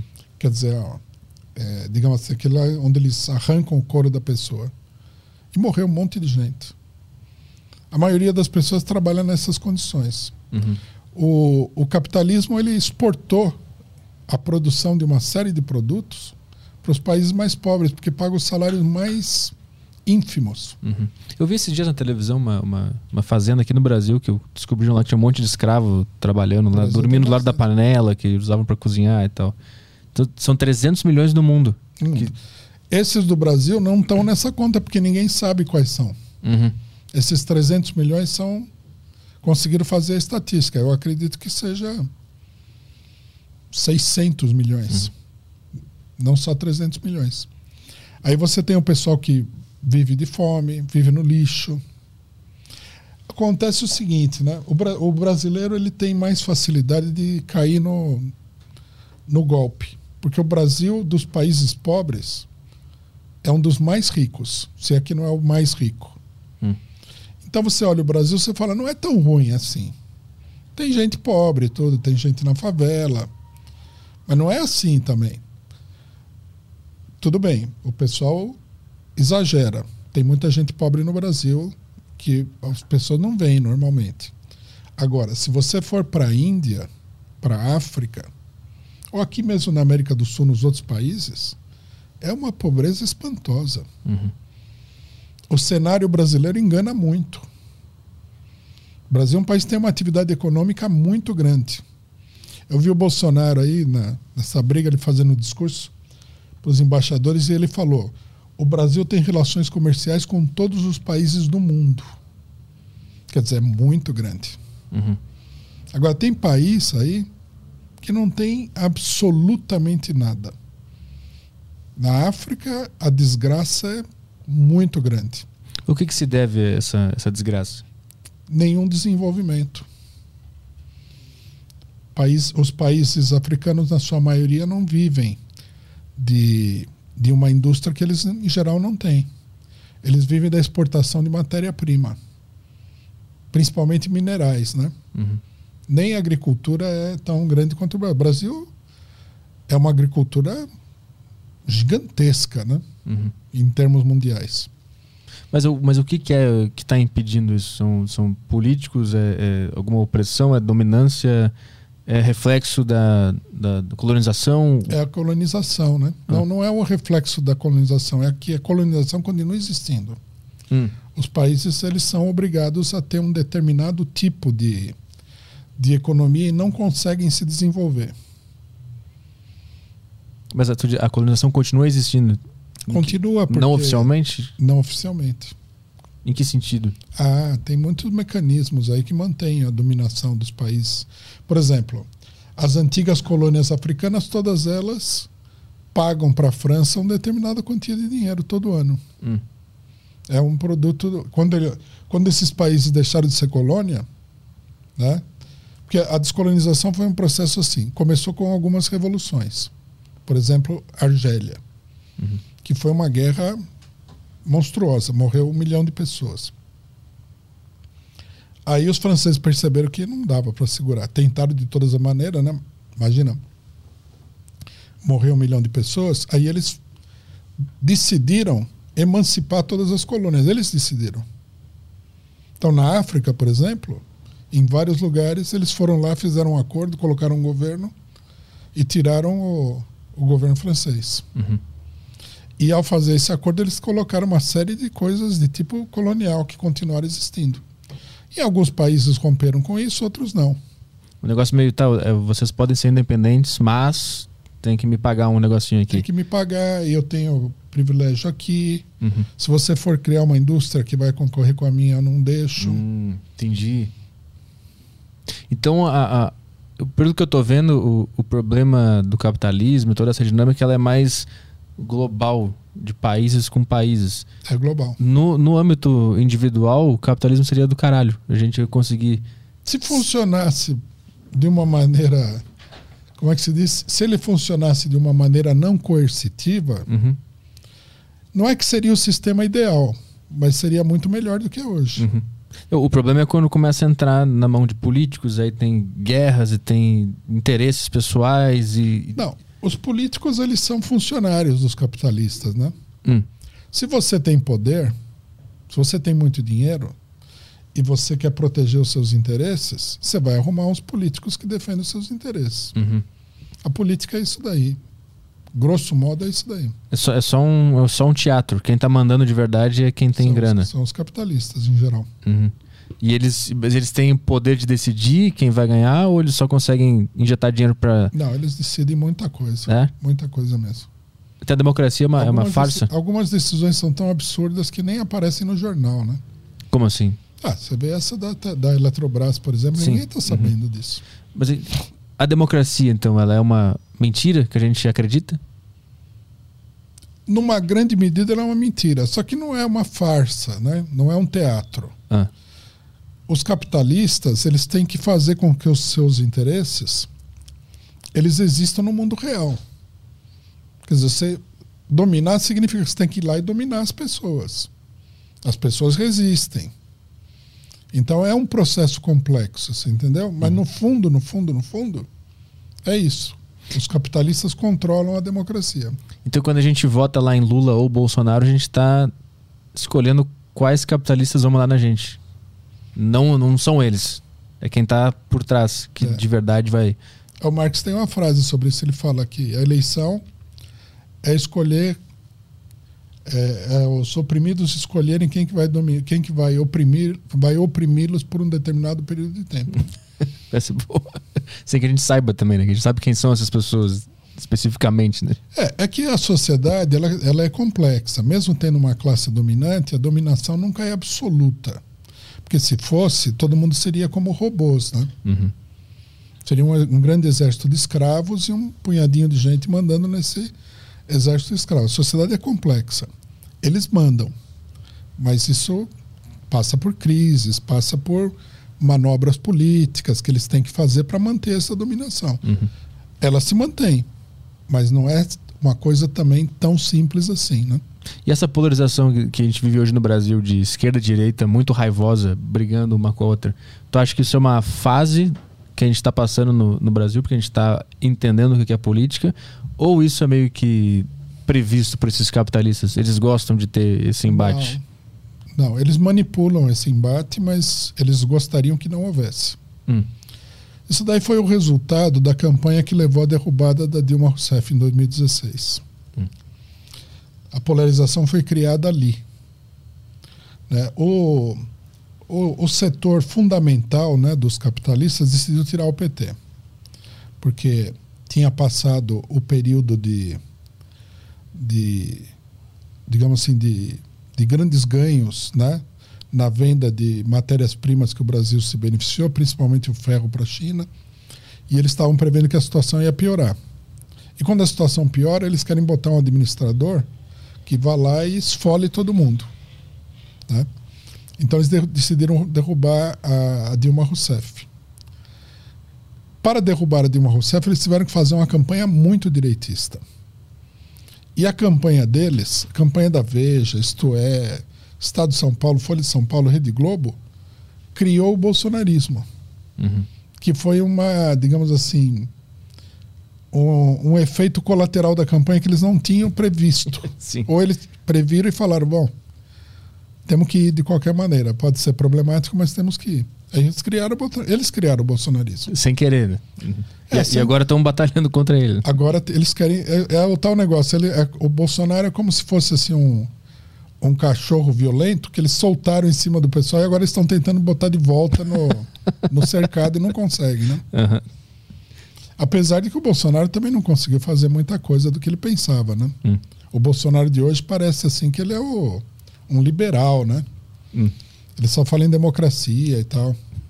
Quando ele estava para se eleger, era, ia matar todo mundo, era a favor da tortura. Mas aquele período da, da derrubada da Dilma foi que tu acha que dividiu a população esquerda ou direita, É. que passou a se odiar, um lado odeia o, o outro. Não, uma parte da população da esquerda abriu o olho. Eles estavam naquele negócio, aqui é uma democracia, que coisa maravilhosa e tal. De repente, vem aquela campanha. Não sei se você acompanhou a campanha. A campanha era muito bizarra. Do Fora Dilma, aquele? É. Uhum, sim. Uhum. Né? O, foi um show assim de, de barbaridades. Então o pessoal olhou e falou: "Olha, isso aqui não é uma democracia, não. Esses jornais, esses jornais, essa imprensa, ela é toda criminosa. Veja o que eles fizeram e tal. E do outro lado surgiu o bolsonarismo, quer dizer, o pessoal que era mais ou menos de direita, uma parte virou de Radicalizou. radicalizou. Uhum. Então, quer dizer, radicaliz... eles radicalizaram dois setores. Agora estão tentando fazer com que a coisa volte para o centro, né? Hum. É, mas acho que agora eles estão radicalizando mais ainda a direita, né? Porque agora a direita tá cada vez com mais raiva da mídia também. Estão ficando cada vez mais raivosos. E a esquerda também fica raivosa, porque, sei lá, porque o Bolsonaro é o presidente, vai todo mundo se odiando cada vez É, mais. não, não. A polarização política ela se, ela tende a evoluir, não tende a parar, não. Principalmente na diante da crise social que nós estamos vivendo, né? Então isso não é uma fase da democracia brasileira que, que de um- Não, uma, é- uma democracia muito nova ainda que as é uma pessoas estão grande crise. e, e tu acha que vai piorar? As pessoas vão se odiar mais dentro da política? É, eu não, eu não vejo bem uma saída disso daí para a burguesia, né? Porque do ponto de vista da esquerda não, não tem por que ter saída. A polarização está colocada, você tem que fortalecer a esquerda, Hum. né? Não acabar com a polarização. Você teria que vencer a polarização, digamos assim. Uhum. É uma luta, a polarização é uma luta que está colocada aí. Mas do ponto de vista da burguesia, o que, que eles teriam que fazer? Por exemplo, nessa eleição, eles teriam que derrotar tanto o Bolsonaro como o Lula. Tá, Eles estão tentando fazer isso daí, é muito complicado de fazer. Vamos ver onde- até onde eles chegam, né? Com a terceira via. Com a terceira É, via. Até, ninguém acredita, você também não acredita que. acho que vai ser Lula ou. Lula ou bolso, vai ser isso aí. Eu acho que não é tão simples assim. Nós vamos ver mais para frente. Ah. Eu acho que pode muito bem acabar que a terceira via se transforme num fenômeno importante. Hum. Agora, suponhamos que a terceira via ganhasse, que seria a melhor alternativa para a burguesia. O que, que vai acontecer? A terceira via já, tá, já é uma coisa difícil porque ela se tornou impopular tanto à direita como à esquerda. Né? O pessoal de esquerda não acredita neles. E o de direita também não acredita neles. Uhum. Então eles teriam que fazer toda uma manobra, colocar no governo uma pessoa que na verdade não tem muita popularidade e que vai estar lá por um- uma, uma engenharia política muito complicada. Eleger um candidato que não é popular. Agora você imagina, se você eleger um candidato que não é popular, como é que vão ficar os que estão polarizados? A polarização vai tender, inclusive, a se acirrar aí. Se um cara da terceira via ganhar, tu acha que vai radicalizar mais ainda os lados? É porque a direita vai atacar e a esquerda vai atacar. O, o cara, Ou tende, tende, o cara que tiver no centro. É. Mas aí eles acaba- vão acabar se unindo pra odiar esse cara. Que- Ah, bom, se isso acontecer aí é que é o, o desastre vai ser muito grande. É eu, eu acho que vai polarizar mais se um dos dois ganhar, se o Lula ou o Bolsonaro. Porque se o Bolsonaro ganhar, os caras da esquerda vão ficar muito mais bravos do que estão agora já, né? E o contrário é a mesma coisa. Se o Lula É, não, volta, não. a direita vai Tá ficar certo, mais tá braba não, do tá que já certo. esteve, né? Eu concordo. Aqui eu tô, falei o seguinte: Hum. a melhor alternativa para acabar com a, com a polarização seria ganhar a terceira via. Ah, sim, sim. uhum. E mesmo que ela, que ela ganhe, não vai acabar a polarização. Se Sim. Lula ganhar, Bolsonaro ganhar, Aumenta. Sim. aume- aumenta a polarização também. As, já- as três alternativas aumentam. A única solução seria você encontrar uma solução para o problema social e econômico. Mas isso daí não está Uhum. não tá à vista. Pode, pode existir, mas não tá está. Pois é, me, me parece que resolver o problema social e econômico não é algo que está na pauta. Parece que é mais o voto, quem vai estar lá, é isso que está na pauta. O meu, meu lado está sendo representado. o governo tem que dar conta disso daí.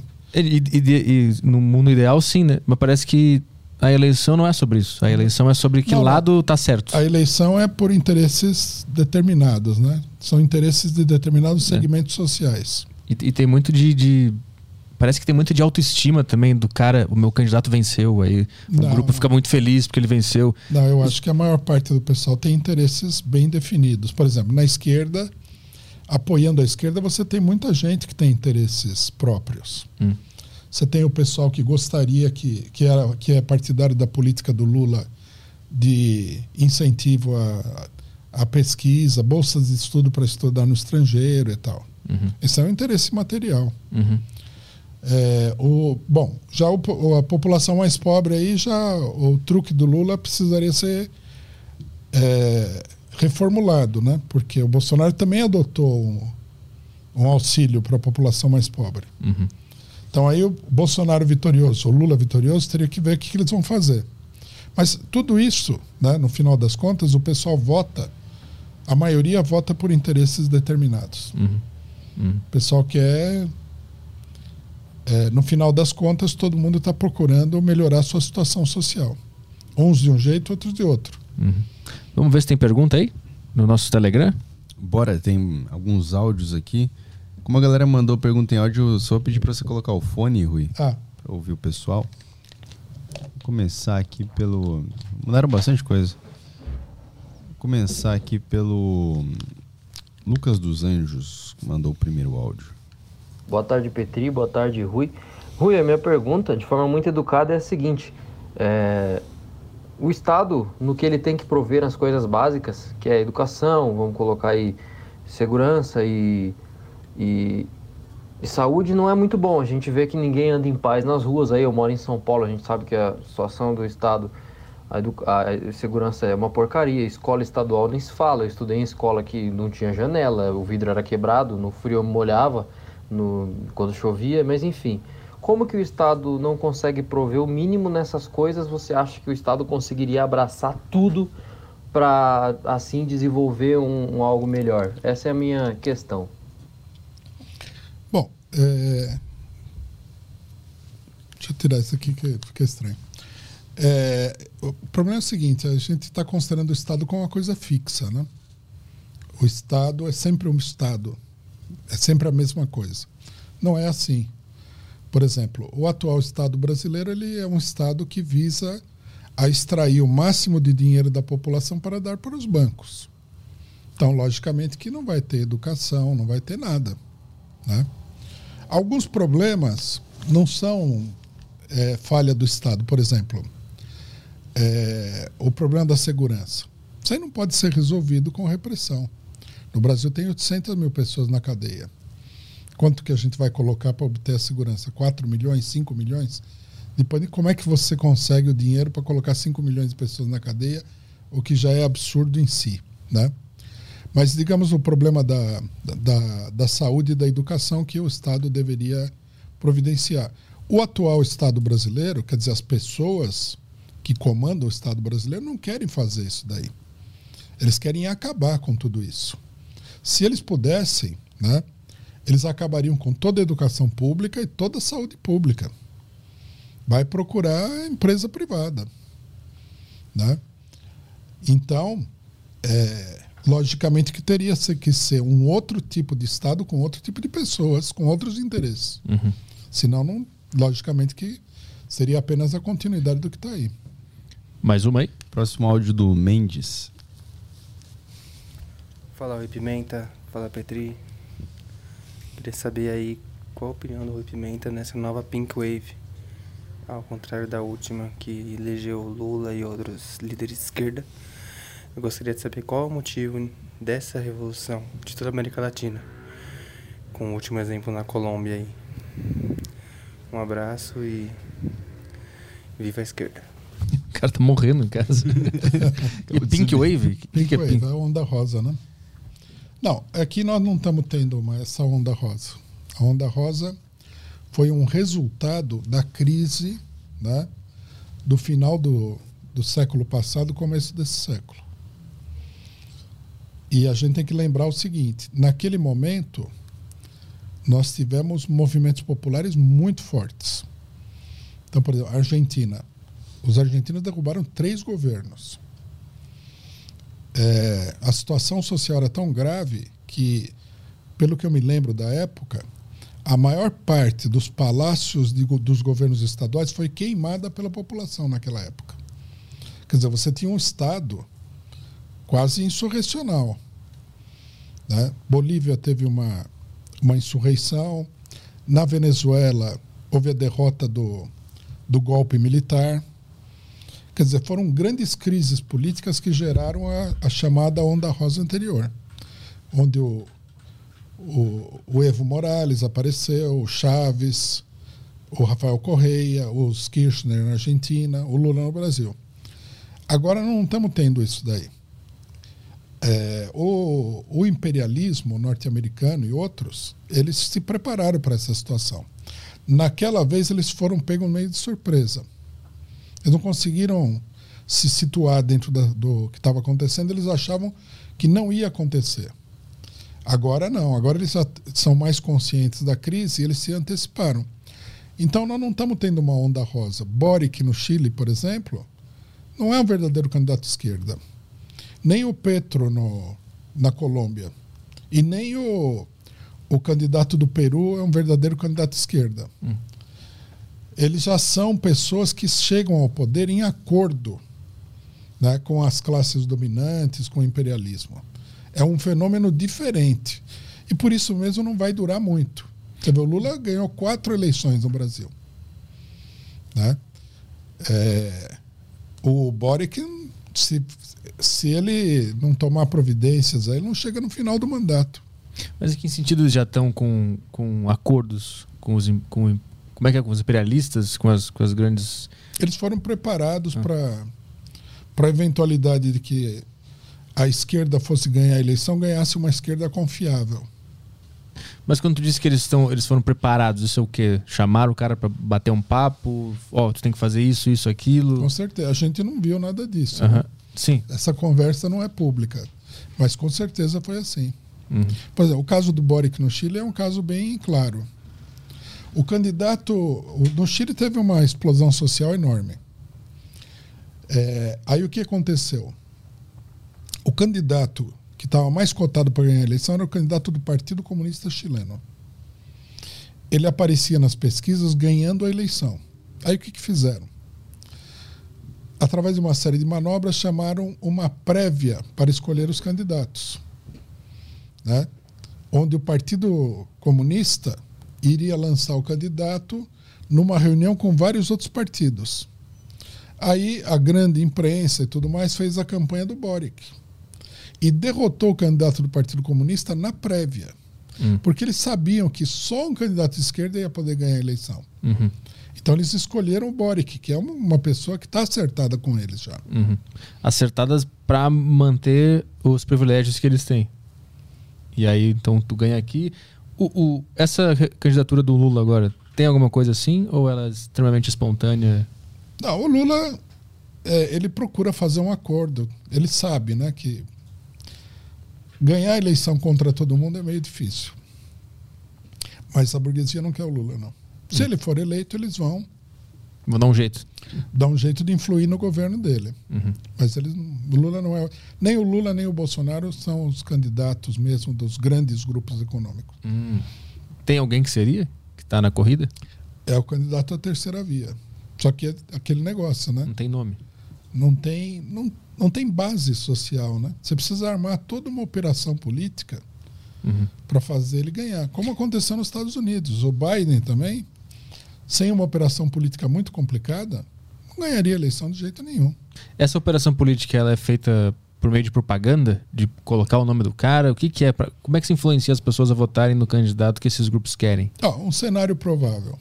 Vamos, vamos, vamos aqui construir uma, uma espécie de ficção política né, do que pode acontecer. O pessoal fez toda a campanha contra o Bolsonaro, essa grande imprensa. Uhum. Bolsonaro é genocida, é antidemocrático, é isso, é isso e aquilo. Logicamente que eles não fizeram essa campanha para beneficiar o Lula. Mas eles sabem que, num primeiro momento, né, o descontentamento com o Bolsonaro vai para o Lula.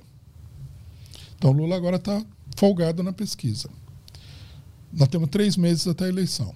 Aí, no meio da eleição, surgem duas ou três denúncias muito violentas contra o Lula. Hum. Uma parte do pessoal que está na coligação dele abandona a coligação, falando que, olha, diante do que está sendo denunciado, não posso apoiar, etc. e tal. Para onde que vai esse voto? Uhum. Qual é o segundo candidato anti-bolsonarista possível? É a terceira via. Hum. E, e, então não é tanto propaganda ventilando o nome do cara, é, é destruição de reputação de quem está favorito. É, é um, é um jogo, né? Sim, é, uma das principais armas é essa. Destruir o, o candidato que está na frente, pegar é. o voto dele, buscar um poder passar dele, outro candidato, jogar na imprensa para as pessoas é, não gostarem mais do cara. É o único jeito de fazer essa operação. Então, o único jeito de conseguir votos para a terceira via é destruindo os dois, não fomentando a terceira via. Exatamente. Entendi. A terceira via parece assim: o negócio está tão ruim que qualquer coisa é melhor. Uhum. Sabe que foi meio que o que aconteceu com o Bolsonaro no, quando ele foi eleito, né? É, ele Bolso entrou nessa, o nesse Bolsonaro vácuo. Né? foi mais ou menos assim: tudo que é contra o PT é bom. Uhum. Essa foi a campanha, né? Quando eles perceberam que não dava para tirar o Bolsonaro, eles foram para essa política. Tudo que é contra o PT é bom. Bolsonaro não é a melhor coisa que tem, mas é o que tem contra o PT que pode ganhar a eleição. Porque tem isso também, né? Quem que pode ganhar a eleição? Naquela altura era o Bolsonaro, né? Era qualquer coisa que não seja. Eu lembro que era assim: qualquer coisa que não seja o PT, a gente vai votar, mesmo que seja o Bolsonaro. Exatamente. Foi meio que essa onda, né? Que... E agora está ao contrário. Qualquer coisa que não seja o Bolsonaro, nós vamos votar. Qualquer coisa. Aham. Não é que o pessoal está fazendo campanha para votar no Lula. É que o Lula é o candidato que aparece Uhum. derrotando o Bolsonaro. Que loucura, em em pouco tempo mudou. O polo inteirinho mudou, cara. Mas se você, se você for ver aí a- as eleições em alguns países, eles fizeram exatamente isso. Eles, eles têm uma, uma habilidade né, de, mane- de manipular, de. Uhum. Invertendo as coisas. É. Uhum. Vamos ver mais uma aí? Mais uma questão? Bora. É, tem o. Pode abrir ele, por favor. Tem o áudio do JP aqui. Boa tarde, Rui. Boa tarde, pessoal. Tudo bom?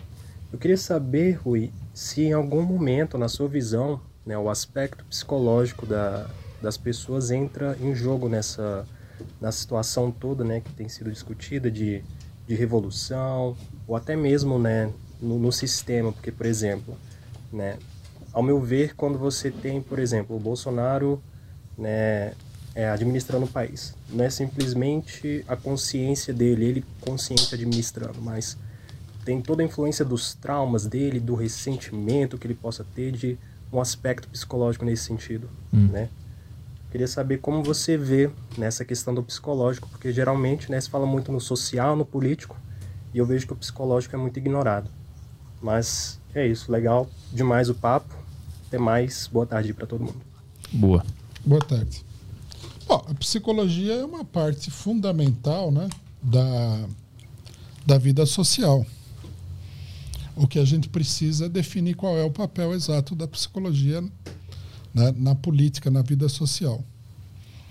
É, a, a- a psicologia, tanto ela pode expressar né, um sentimento social real, como ela pode expressar uma manipulação desse sentimento. Tudo vai depender da situação, né?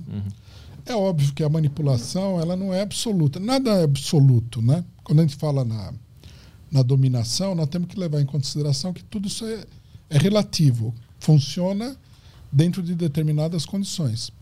Então, nesse sentido, o que, é uma revolução? Uma revolução é quando a carga emocional da população, falando do ponto de vista psicológico, ultrapassa todo tipo de manipulação.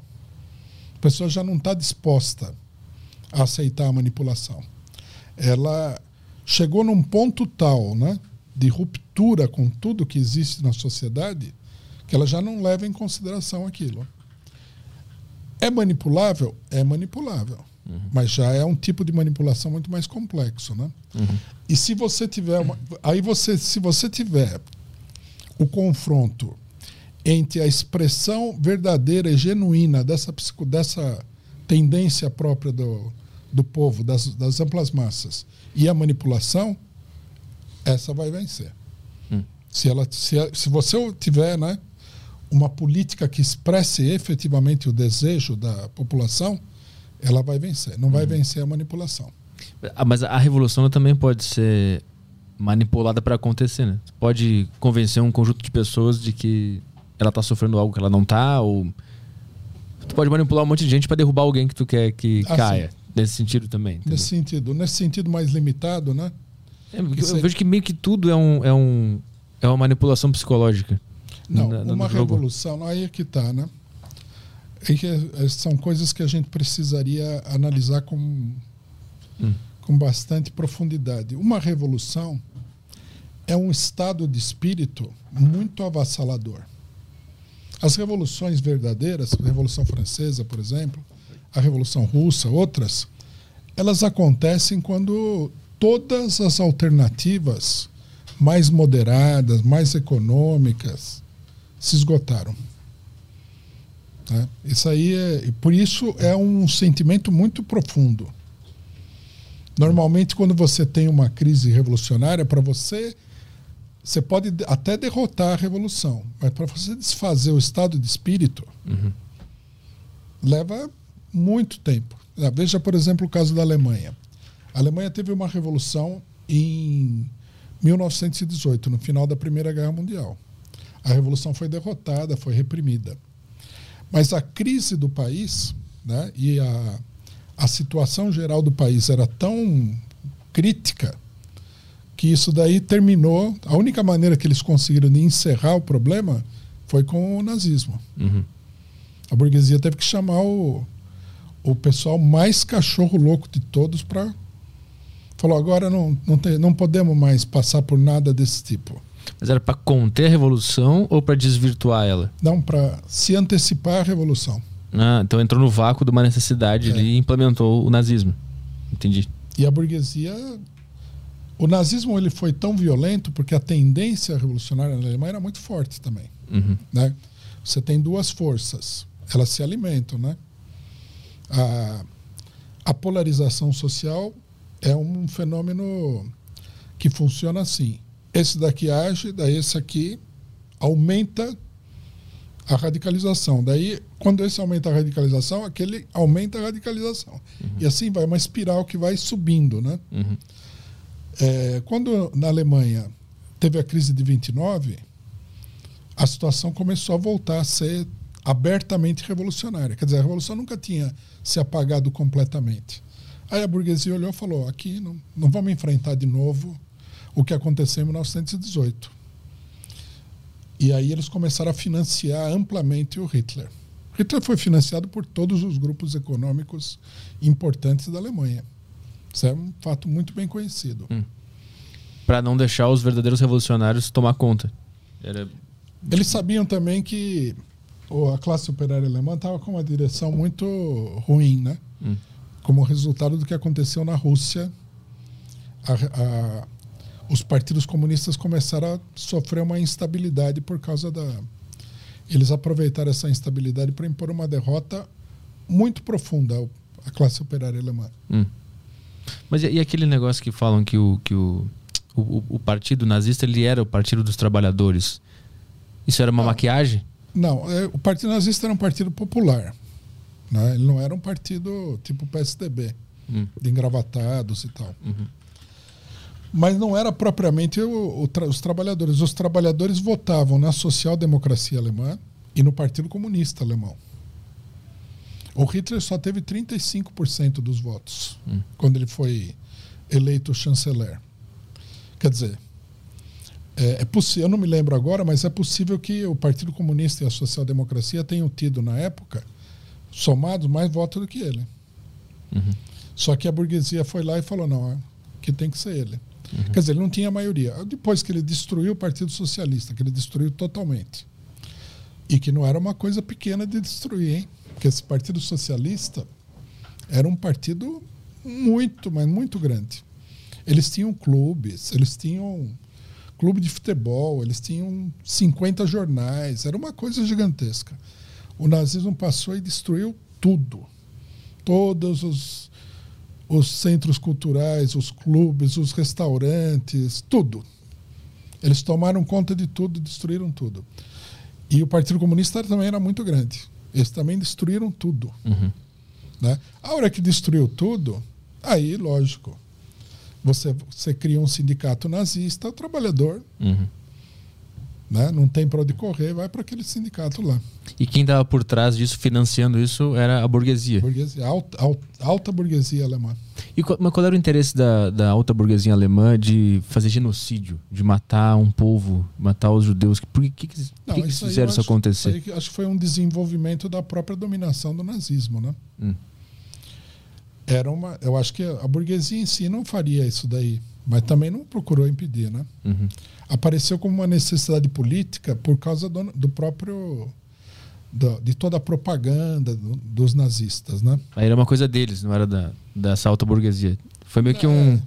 É, é uma coisa meio escatológica de fazer, né? Sim, mas eu queria, o, o que eu tento entender é o, Ao porquê o disso. interesse dessa, desses financiamentos em que isso aconteça. Não, não. Eles financiaram o nazismo para o nazismo esmagar a força poderosa, que era a classe operária. Entendi. Uhum. Os judeus era uma força, uma coisa secundária. Uhum.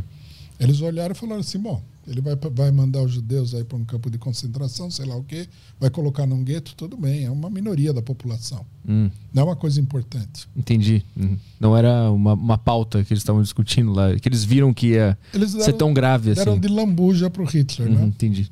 Falou, ah, tudo bem, você quer pegar os judeus? Pega também, a gente também não gosta de judeu. Uhum. Mas não era uma política central deles, não. É que depois virou um escândalo internacional, né? Sim. uhum. Porque foi muito, muito violenta a repressão do nazismo contra o- os judeus. Vai mais uma aí?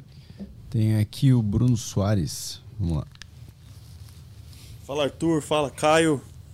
Gostaria de saber do Rui assim num sistema em que a sociedade ela vive para pagar impostos e para sustentar um sistema político com juízes, deputados federais, assessores ganhando salários astronômicos, se ela não passa a ser uma sociedade também explorada.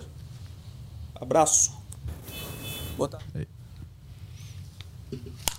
É do Bruno, né? Bruno, isso. Eu não definiria o problema do, do imposto como sendo assim uma, uma exploração no sentido econômico do capitalismo, mas que é uma, uma ditadura, né? Isso aí não há dúvida nenhuma. Muita gente não nem para para pensar, mas o brasileiro paga do, do da sua renda paga mais de 40% de imposto. Isso é uma ditadura. Isso aí que parece o, aqueles impérios antigos que o cara saía com chicote arrancando o couro da população. É uma só uma ditadura pode fazer isso daí. Não- Quando você paga 40% de impostos, tem 800 mil pessoas na cadeia. Os milionários dominam a eleição. Isso não é uma democracia. É uma farsa. Mais uma aí? A próxima é um áudio do Glauber. O pessoal gosta mais do áudio, né? É. é. Boa tarde, Caio. Boa tarde, Arthur. Boa tarde, Rui. É, Rui, você não acha que o capitalismo ele, ele é utilizado e tem é, sido usado e as pessoas têm é, abraçado ou têm seguido ele e tem, de certa forma, funcionado? Porque no cerne do ser humano, o desejo por possuir algo, por ter propriedade, né, já é algo que está é, intrínseco na natureza humana? Ahn, e só para fechar, para mim a melhor coisa que o comunismo fez foi a criação do time de hockey soviético de 54 a 1980. Obrigado, valeu. É boa. É boa. É, essa do rock é. Não, eu não acho que. Eu, eu acho que é uma confusão. Uma confusão natural, mas é uma confusão. Por exemplo, é, você mora numa determinada cidade, aqui em São Paulo. Aí você paga aluguel. Logicamente que pagar o aluguel, você se sente lesado por pagar um aluguel. Você gostaria que você, a casa fosse sua, você não ter que pagar o aluguel. Você se sente mais seguro tendo a casa também. Imagina a pessoa, é, numa de, num determinado momento da vida, ela fala assim: Bom, amanhã eu vou, sei lá, não consigo trabalhar e tal, como é que eu vou pagar o aluguel? Se eu tiver a casa, minha vida fica muito mais fácil, etc. e tal. Nesse sentido, todo mundo que mora nessa sociedade quer ter alguma propriedade. O cidadão quer ter uma casa, quer ter um carro, porque é necessário para a vida dele. Mas isso não é uma propriedade verdadeira. né? Não é uma propriedade, por exemplo, que implica em você despossuir outra pessoa. É uma necessidade social. né? É uma coisa que, é, é, digamos assim, querer ter uma casa, querer ter um, um automóvel, é como querer também ter uma escola de graça, uma universidade de graça. É uma coisa que é boa, é uma necessidade sua. Agora, o problema da propriedade não está aí. Porque isso não é, um, não é propriedade no sentido verdadeiro da palavra. O problema da propriedade é quando a pessoa domina né, um sistema produtivo, uma empresa, por exemplo, uma, uma indústria. Então todo mundo trabalha para ele. Ele paga salários mais baixos e tudo que aquela empresa produz vai para o bolso dele. Essa propriedade que é o problema. Porque essa propriedade ela está despossuindo os outros. Quer dizer, ela está tirando de alguém para tomar para si. Se eu tenho uma casa, não estou lesando ninguém. Né? Na melhor das hipóteses, por algum motivo, acumulei um dinheiro ou arrumei uns amigos que me ajudaram a construir a casa, pronto. Ninguém saiu, ficou pior ou melhor por causa, porque eu tenho uma casa. Se eu tiver muitas casas, tiver um grande palácio que pega uma parte importante da cidade, é outra coisa. Agora, se eu sou o proprietário de uma empresa e o pessoal é obrigado a trabalhar para mim, aí eu estou lesando todo esse pessoal. O pessoal está trabalhando, recebendo pouco, produzindo muito, e tudo que é produto do trabalho deles vem para mim. Esse que é o problema da propriedade privada. Essa propriedade privada que precisaria acabar. Hum. Né? É, o, é, o, é monopólio. Ou não tem nada É, a ver? é um, isso é um monopólio. Não é um monopólio em geral econômico. É um monopólio, porque são poucas pessoas que têm essa propriedade desses empreendimentos Uhum, e a maioria não tem nada, não tem. uhum. Por exemplo, você pode abrir uma oficininha no, no fundo de casa, se você for um operário. Mas uma fábrica, você não tem dinheiro para abrir isso daí. Você Mas- precisa de capital. Hum, Mas, mas e se esse cara conseguir, ele, ele abriu uma oficina no, no- no fundo das casas, da casa dele, aí ele começa a crescer, contrata um cara, começa a crescer, daqui a pouco ele tem uma baita empresa, uma fábrica gigante com um monte de, de funcionários. Esse cara, ele é o quê? Ele ele tá explorando, ele tá dando oportunidade, Está explorando as pessoas. mesmo que ele tenha vindo de baixo? É? Porque acontece o seguinte, né? O que, que é um capitalista? Né? Aquilo que a gente chama de burguesia, no sentido científico da palavra. O capitalista, o burguês, é aquela pessoa que não precisa mais trabalhar. Ele não trabalha mais. Hum. Né? Você, tem, você tem também o, o pequeno burguês. O que, que é um pequeno burguês? Por que, que ele é pequeno e o outro é o grande? O pequeno burguês é aquela pessoa que ainda trabalha. Você tem um comércio. Aí você vai no comércio, tá o dono do comércio e três funcionários. Aí ele vai lá, ele organiza, ele vende e tal, mas ele tem os funcionários. Então ele trabalha e ao mesmo tempo ele explora o trabalho dos outros, mas ele ainda trabalha. Hum. O capitalista não, ele não trabalha mais. Ele, é um- ele se transforma, ele pode ter começado como operário, mas num determinado momento ele se transformou num parasita social. Ele vive do trabalho dos outros. Mas ao mesmo tempo, ele, ele tendo essa iniciativa de ter criado esse negócio, ele não deu oportunidade para as pessoas trabalharem também e poderem criar o seu próprio negócio. Não, ele deu oportunidade, mas é uma a oportunidade que ele está dando em geral é uma oportunidade da pessoa sobreviver, de ser um miserável. Hum. E depois a pessoa está, digamos assim, na dependência dele. Amanhã ele acha que é, a empresa não está dando o lucro que deveria dar, ele manda demitir 30% do pessoal, deixa o pessoal na rua da amargura. Uhum. Quer dizer, ele é praticamente dono do pessoal. Então, as pessoas vivem, numa, vivem uma situação de insegurança. De... Se tudo correr bem, o pessoal não vai reclamar, embora seja uma exploração. Né? Vamos, vamos, vamos pegar a, a seguinte situação. É, no ABC paulista, os operários começaram a chegar no final da década de 50. Né, vindos do nor- ma- a maioria vindo do Nordeste, uma parte vinha do, do, de Minas Gerais também, veio bastante gente, né? Alguns vieram do sul do país, a maioria do Nordeste. Alguns do Centro-Oeste e tal. Aí criaram-se as grandes fábricas metalúrgicas. Né? Por exemplo, o meu, o meu sogro, que já morreu, ele era operário metalúrgico. Ele veio de Minas Gerais, ele começou como faxineiro na empresa. Mas como a coisa estava se desenvolvendo com muita rapidez, ele aprendeu um ofício, ele se transformou em. eh, não sei se ele era ajustador ou fazia manutenção de máquina e tal. E ele, trabalhando muito, né? Também não é que fosse uma vida tranquila. Ele trabalhava de noite para ganhar mais, ele teve, tinha muitos filhos. Ele tinha que sustentar os filhos e trabalhar de noite, uma coisa muito dura. A maioria das pessoas que eu conheço não, não pegaria essa, essa oportunidade, não. Aí ele construiu uma casa aqui, comprou alguma coisinha lá, um, um sítiozinho em Minas Gerais e tal. Né? Não conseguiu muita coisa. Botou os filhos para estudar, uma parte fez faculdade, os filhos têm uma posição social melhor do que a dele, mas é porque a situação era muito favorável. E ele era uma pessoa também muito decidida, trabalhava e tal, porque o normal não é isso, né? Hum.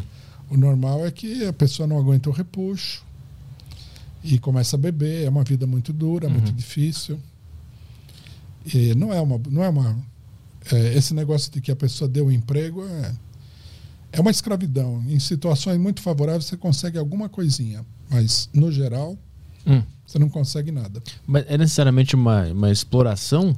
Uma obrigação? Porque tu falou o cara está sendo obrigado a trabalhar ali.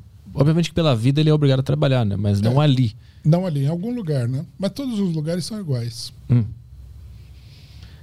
Existe alguma possibilidade de ser uma relação amigável entre o patrão e o trabalhador? Ah, existe. Tem patro... tem Existe, mas é uma coisa artificial. Eu já vi situações em que os trabalhadores se davam bem com o patrão. Tem patrão também, não é o mais comum, é até raro. Onde a pessoa não é também um sanguessuga, né? Que quer explorar até o fundo o trabalhador. Por exemplo, é, no ABC, durante o, o bom período, você trabalhar numa empresa estrangeira, né? numa Ford, numa Scania, era um emprego muito bom. Então o pessoal se sentia bem, se sentia motivado, porque estava ganhando bem. Mas quantas empresas são assim no Brasil? É muito pouco, né? Uhum. Tem patrão que é mais, mais humano, apesar de que todo patrão, por mais humano que ele seja, na hora que a coisa se coloca, ou o dinheiro dele, ou o trabalhador, é o trabalhador que vai sofrer. É, uma dura realidade. Ah, é. Eu conheci muitos capitalistas, eu participei de greves contra os capitalistas, todo, várias empresas. Eu devo ter participado aí de bem centenas de greves. Aí eu conheço bem esse negócio. Eu não acho que é um problema da pessoa. Mas muitos casos você olha e você fala, esse, esse cidadão aqui, ele é um. Ele é um. É um matuto, ele veio de baixo, né? ele batalhou, ele está numa. A situação dele também não é fácil, né? principalmente se é empresa nacional. Empresa nacional sofre uma concorrência desleal, assim, brabíssima das empresas estrangeiras, né? Então você vê, não é um problema da pessoa, não é que aquela pessoa é ruim. Ela age de maneira ruim muitas vezes porque ela é um capitalista. Uhum. É a situação dele que determina, né? Por causa do contexto que ele está inserido. É. Alguns têm a ideia de que é, o que eles estão fazendo é absolutamente certo, que o trabalhador está errado e tal. Que o trabalhador é pobre porque não estudou. Como se todo mundo pudesse estudar tranquilamente. Vê mais uma aí do Arthur. Isso aí. Boa tarde, Rui Pimenta. É, eu gostaria de saber como você enxerga o Partido Unidade Popular pelo Socialismo, que foi consolidado em 2019 junto com o movimento Favelas e Bairros Livres, que tem uma visão de se distanciar do quadro de social-democracia eleitoreira é, presente na maioria dos partidos de esquerda. É, ademais, é, só gostaria de agradecer a presença no podcast, foi muito, tá muito interessante o, o papo até agora. Boa. Obrigado. É, olha, eu não, eu não vejo muito a atividade desse Partido União Popular, é, o P, né? Eu sei que ele existe, conheço algumas posições, já vi em atividades políticas, né? É, o que eu vejo é que é um partido que é, gira muito na órbita do PSOL, né? Assim, jun- é, da mesma maneira que o PCB. Eles formam um grupo de partidos que tem ideias semelhantes. Eu discordo de várias coisas, né? E, bom, é, não tem uma opinião especial assim, né? Não é um partido que tem posições de poder, nada que você possa fazer uma crítica mais decidida, né? Uma coisa é você criticar um partido que está no governo, que tem uma bancada parlamentar importante, porque o que eles fazem conta muito. É, no caso da União Popular, não, eu não tenho assim uma tem algumas divergências que eu tenho conhecimento com o nosso partido, mas eu não vejo que seja relevante a gente levantar aqui agora, né? Então tem a do Fernando Gabriel aí. Mais um áudio. Bom dia, Petri. Bom dia, Caião. Bom dia, Rui. Bom dia não, né? Boa tarde, cara. O, enfim, o, o Rui, é, pelo fato de ser presidente de um partido, eu imagino que ele deva conhecer aí vários deputados, é, vereadores, senadores. Deve ter convivido com eles há algum tempo, né? Deve ser amigo até de alguns. Então, o que, o que eu queria saber, saber deles, tá? Não, não quero que você fale dos que são seus amigos, né? Mas sim da, em, em geral, da maioria, todos eles. se, se eles são honestos ou se não.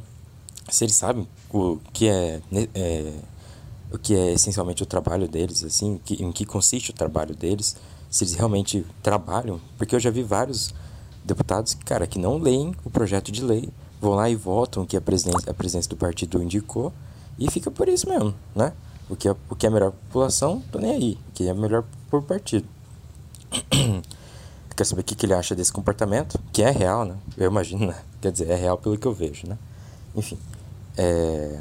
Também quero saber se, se lá a maioria, a maioria deles eles realmente fazem só isso, em voltar o que o partido indica, ou que algum amigo que ele está devendo, ou algum, algum parceiro lá do, da Câmara indica ele, ou se eles realmente leem os, os projetos de lei e votam aquilo que acham que é melhor para a população conforme a visão política deles.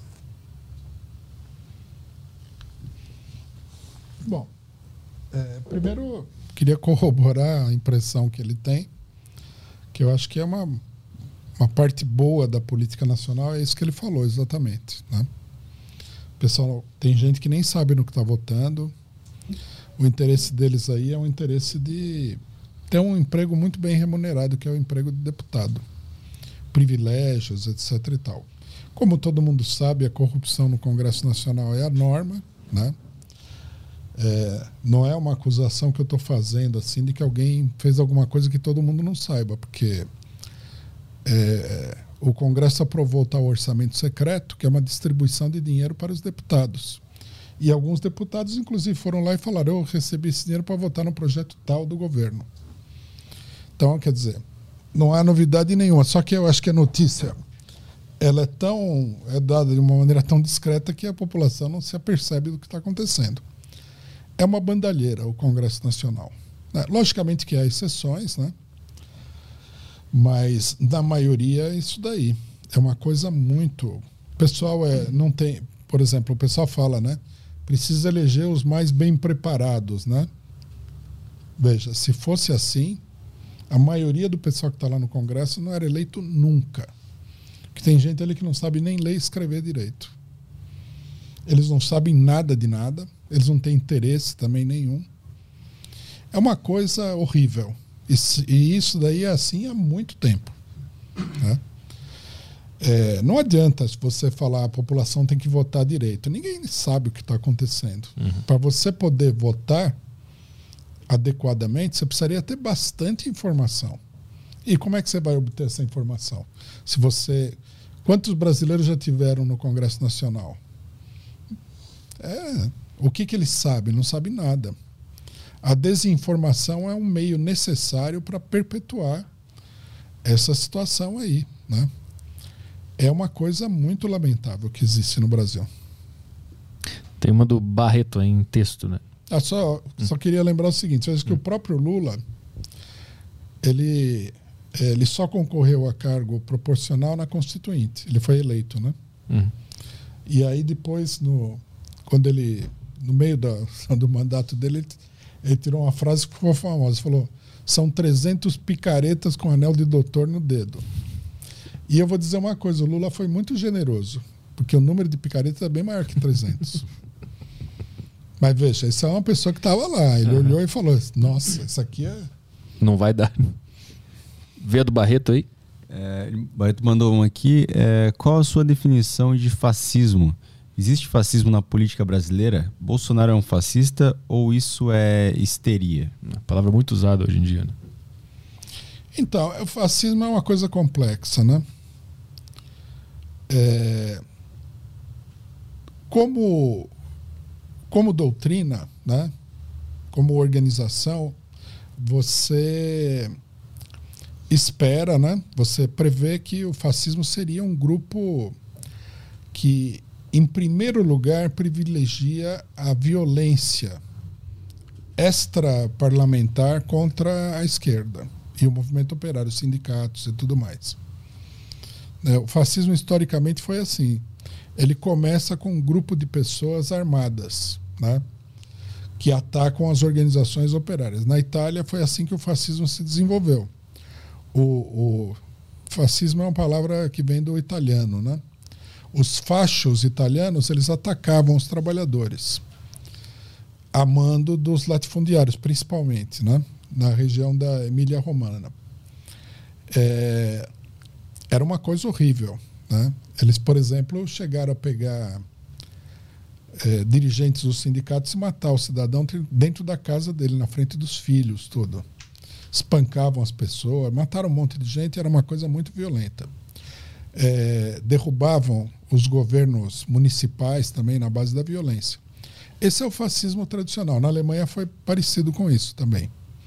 Bom, agora tem o seguinte, né? Há uma, um conjunto de ideias que são de extrema direita, que normalmente você fala essas ideias são fascistas, embora as pessoas que defendam isso não tenham esse movimento fascista hum. organizado, né? O Bolsonaro tem várias coisas que são, de, são declarações tipicamente fascistas. Por exemplo, falar que a ditadura matou pouco, que tinha que matar 30 mil comunistas, é uma típica declaração fascista, né? Agora, o governo dele não foi um governo fascista, embora as opiniões políticas dele tenham esse caráter, né?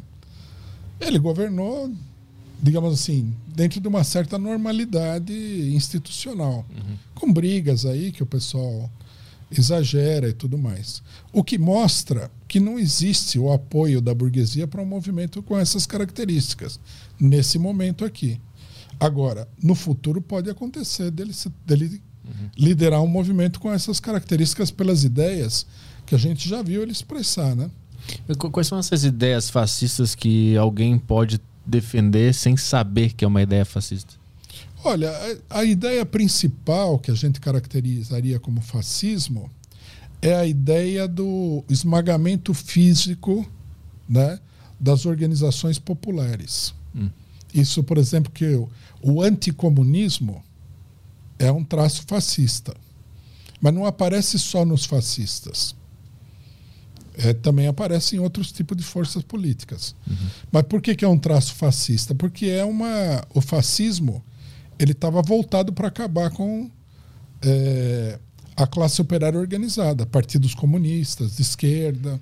Uhum. Né? O Bolsonaro, por exemplo, ele, ele veicula essa ideia com, uhum. com uma certa frequência. Né? Uhum. Agora, no, no, governo não falou nada de matar Sim. ninguém, porque ele sabe que não tem a menor condição disso uhum. daí. Mas e essa história que todo mundo hoje é fascista? Todo mundo se xinga de fascista. Ah, bom, isso aí é um abuso, né? É um abuso. Não, não eu, eu, por exemplo, não concordo. A hum. pessoa falou um negocinho que você não concorda, pronto, fascista e tal. É. Ah, nós, nós já fomos chamados de fascista também. Ah, é? Por quem? Por gente de esquerda. É? É, você não concorda com alguma coisa que eles acham que é assim a coisa mais sagrada do mundo, embora seja uma bobagem. Uhum Aí o cidadão fala que você é fascista. Eu acho que isso daí só confunde o panorama, né? Uhum. E banaliza também, né? Banaliza. O, termo, trans, né? Trans, perde o significado, né? Tem mais uma aí de, em texto, né? Essa é boa, do Lucas dos Anjos. Essa aqui eu tava, tô ansioso por ver essa. Lucas perguntou aqui qual a sua opinião sobre o saudoso Olavo de Carvalho. Olavo de Carvalho é um fenômeno curioso, né? todo, todo o bolsonarismo e toda essa extrema-direita moderna, é, atual, né, ela é um fenômeno curioso. Porque ela, ela não é como foi a extrema-direita tradicionalmente, né, que a gente estava habituado a conhecer desde a década de 30 aproximadamente. E que se e que continuou existindo com as ditaduras, né? A ditadura era uma coisa clara, era uma era obscurantista, era para reprimir a vida política no país, particularmente a esquerda, fechou os sindicatos, etc. e tal. Esse pessoal, eles elogiam a ditadura de 64, o Lavo de Carvalho elogia, mas eles não são esse mesmo movimento. Eles são um movimento diferente, né? Um movimento que surge da crise, mas que curiosamente ele, é, ele se expressa contra uma, uma camada dominante, que eles chamam de globalismo, né? Uhum. que é particularmente perversa. Hum. E a oposição deles não é como, por exemplo, é, o Mussolini e o Hitler, ou outros fascistas da, da, mesma, da mesma estirpe. O Mussolini era um demagogo. Ele falava contra a burguesia, mas o que ele queria era se entender com a burguesia. Né?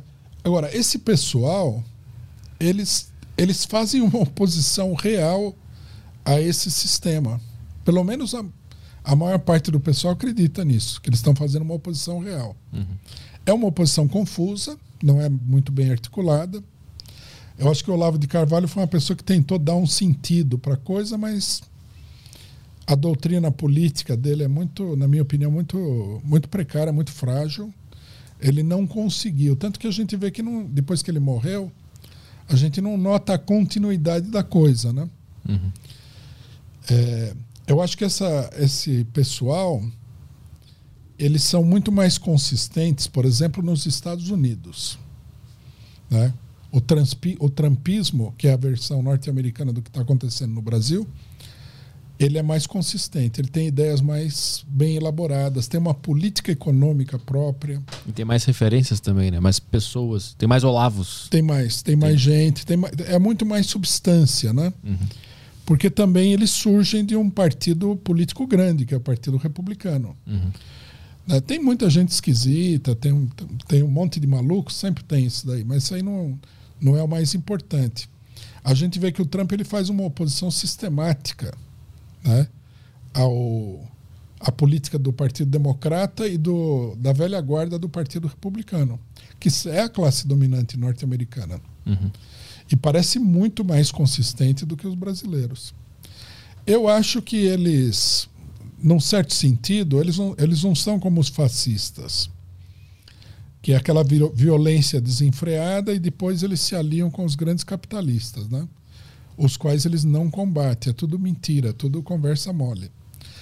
Me dá a impressão de que o que nós estamos vendo aqui é um setor da burguesia, né? principalmente nos Estados Unidos, que está procurando uma alternativa à crise geral do, provocada pela classe dominante norte-americana. Hum.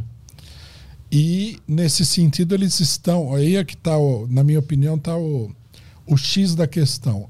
Eles estão, muito mais do que o fascismo anterior, eles estão tendo um apelo para a classe operária dos países mais desenvolvidos. Uhum.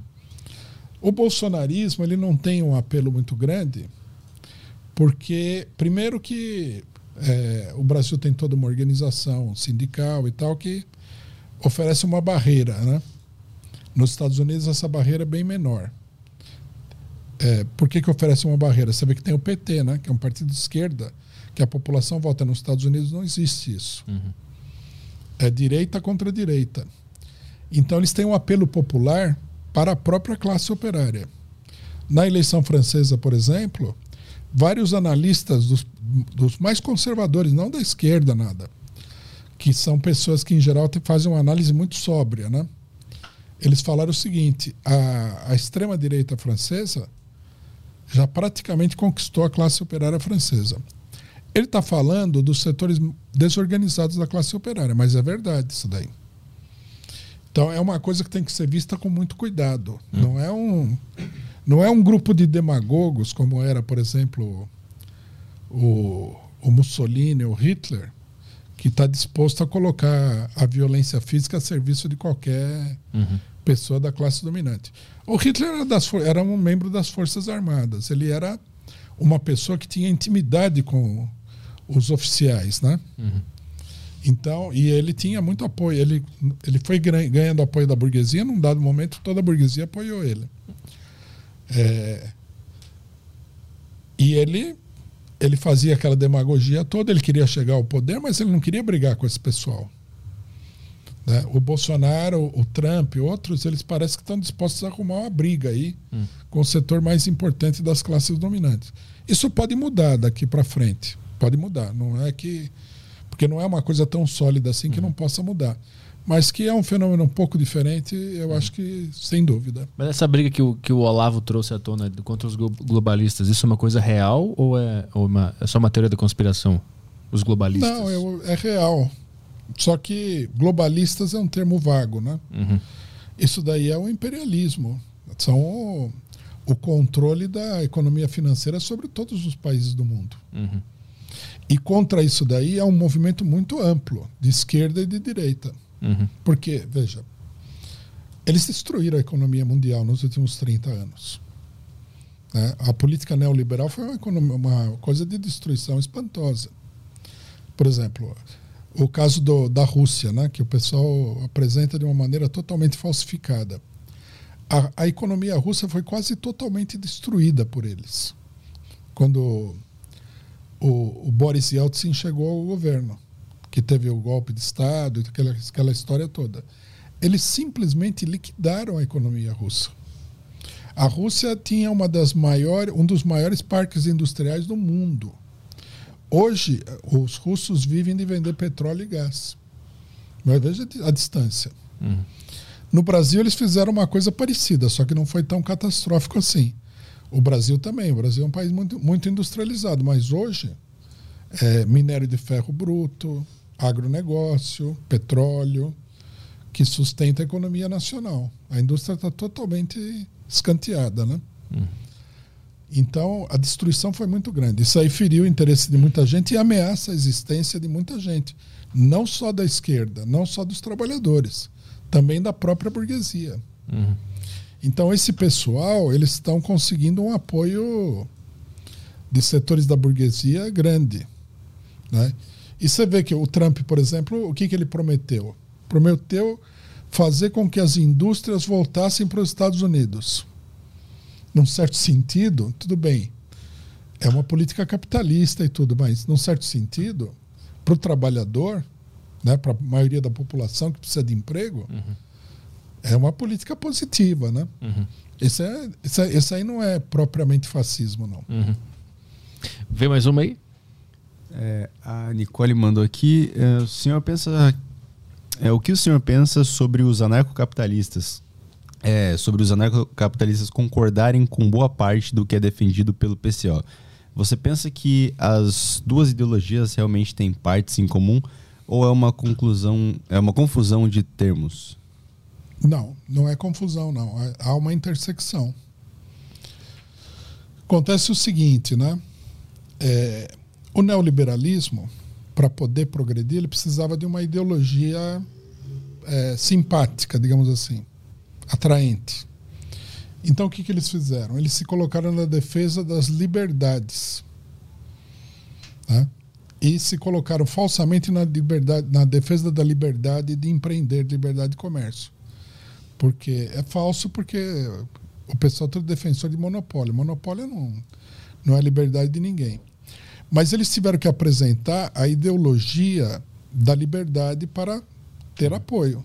Porque se você chegar e falar, olha, o que eu quero é esfolar o país, roubar todo mundo e levar o dinheiro embora, ninguém vai apoiar isso daí, porque não é simpático para ninguém. Mas se você falar, não, não, defendo a liberdade, papapá, isso daí é uma coisa simpática. Bom, é, eles como toda situação de crise, eles tiveram que levar isso aí muito longe para vencer a resistência de vários setores. Setores nacionalistas, por exemplo. Você vai, você vai vir no Brasil e privatizar tudo, você precisa de uma ideologia que seja convincente. Porque você está roubando o país, descaradamente. Então, isso tudo foi feito em nome da liberdade. Precisa, não pode, e daí atacava a corrupção, essa coisa toda. Bom, o PCO por ser um partido marxista, defende as liberdades democráticas de uma maneira muito clara e intransigente. Sempre foi assim. Né? Por exemplo, ser contra a censura sempre foi a nossa doutrina. É, defender a liberdade de reunião, de, de pensamento, de manifestação, direito de greve, todos esses direitos, nós sempre defendemos com a mesma intensidade que a gente defende hoje. Só que o pessoal nunca viu isso daí. Uhum. O partido era obscuro. Tanto que quando aconteceu o negócio com o Monark, muita gente se surpreendeu porque tu fez a, um vídeo lá defendendo e tal, falando Exatamente. sobre a liberdade de expressão e tal. Então, agora você vê uma coisa interessante. Acho que uns 10 anos antes, o, o Rafinha Bastos, ele contou aquela piada da, Da Vanessa. da Vanessa, né? E aí deu aquele escândalo, processo e tal. A gente defendeu ele naquela época. Ninguém de direita defendeu ele. Uhum. Só nós. Uhum. Né? Ele até, até fez uma menção, o PCO me defendeu e tal. O PCO era bem menos conhecido naquela época do que hoje. Aham. Mas sempre foi uma política nossa isso daí. Uhum. Não é uma novidade. Nós defendemos um monte de gente. Uhum. Né? Então é nesse ponto que, que se encontra o anarcocapitalismo e, a, e o PCO. Exatamente. Porque eu acho que o, o- quando o cidadão fala que é anarcocapitalista, ele está sendo muito mais sincero do que o neoliberal com a questão das liberdades. Uhum. Ele realmente leva a sério isso daí. E aí é um encontro, né? Uhum. Agora, o pessoal não deveria se surpreender. Muita coisa que a esquerda fez no mundo importante foi na defesa das liberdades. Nós temos o caso Dreyfus, uma pessoa que foi acusada injustamente de traição. A esquerda defendeu, a esquerda liberal e a esquerda socialista. Ah, A pauta da liberdade de expressão sempre foi de esquerda, né? Sempre foi de esquerda. Sempre defendeu e sempre defendeu assim de maneira Uhum. é, é, radical, rigorosa e tal. Mas algo aconteceu no meio do caminho que hoje boa parte da esquerda pede por censura, gosta desses processos contra humoristas ou contra pessoas que falam coisas. O que aconteceu no- nesse meio do caminho para esquerda ter virado os velho conservadores que queriam censurar e meio que a direita pegou essa pauta para ela e, e fala muito sobre liberdade de expressão? O problema é o seguinte: a esquerda brasileira, ela sempre foi, ela sempre teve um viés, é, uns mais, outros menos, nacionalista, né? E portanto ela era anti-americana. Nos últimos anos, né, com, principalmente durante o governo Lula, isso que é o mais curioso, um monte de gente que é de família de gente de esquerda e tudo mais, foi estudar nos Estados Unidos e trouxe o esquerdismo norte-americano, que não é um esquerdismo verdadeiro, para o Brasil. Então, O esquerdismo norte-americano nunca foi como o da América Latina. É um esquerdismo, digamos assim, de uma classe média insatisfeita. Né? Por exemplo, o, movi o, o movimento estudantil de 68 norte-americano, a principal organização era a SDA. Né? Eu não me lembro bem, alguma coisa democratas. Né? É, a esquerda sempre ficou muito atrelada ao Partido Democrata, que é um partido imperialista. Então, eles defendem coisas que são interesses de uma elite. Não da alta burguesia, mas de uma elite intelectual. Hum. Né? O feminismo norte-americano é assim. Né? O, que, o que sempre destoou disso daí foi o movimento negro. Né? Por exemplo, Panteras Negras eram maoístas. Hum. Não era o padrão do esquerdismo norte-americano tradicional. O padrão era o movimento do Martin Luther King, que era evangélico, etc. E tal. Já o Black Power, Panteras Negras, fugia desse padrão, foi esmagado pelo, pelo FBI, né? A maioria dos líderes foram mortos e tudo mais.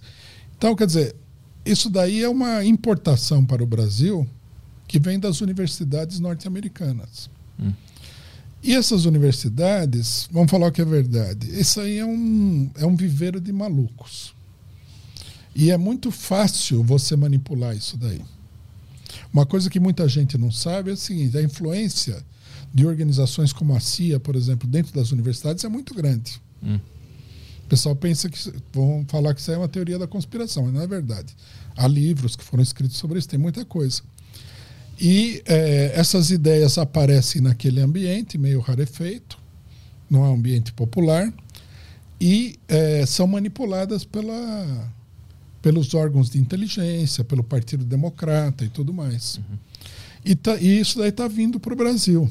E pegou uma parte da esquerda que não sabe nada de nada de esquerda, é muito sem bagagem cultural de esquerda em geral, também de bagagem cultural em geral. E é, uma parte do pessoal fica muito na defensiva de criticar.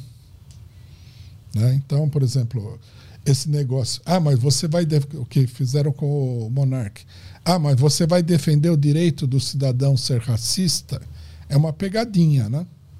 Hum. Deixa todo mundo na defensiva, porque Sim. é meio chato você falar que você defende o direito do cidadão ser racista. Mas o fato é que ou você defende o direito de falar ou você não defende. Uhum. Se o, se o cidadão é racista, ele vai falar alguma coisa racista. Se ele é comunista, ele vai falar alguma coisa comunista. Nós defendemos o direito de todo mundo. Não dá para você ter. Defende o direito para aquela parte da população, para essa parte da população não defende. Não pode ser. Uhum. Não é um direito verdadeiro. Uhum. Então, quer dizer, tem isso. Né? A causa desse pessoal aparentemente é boa.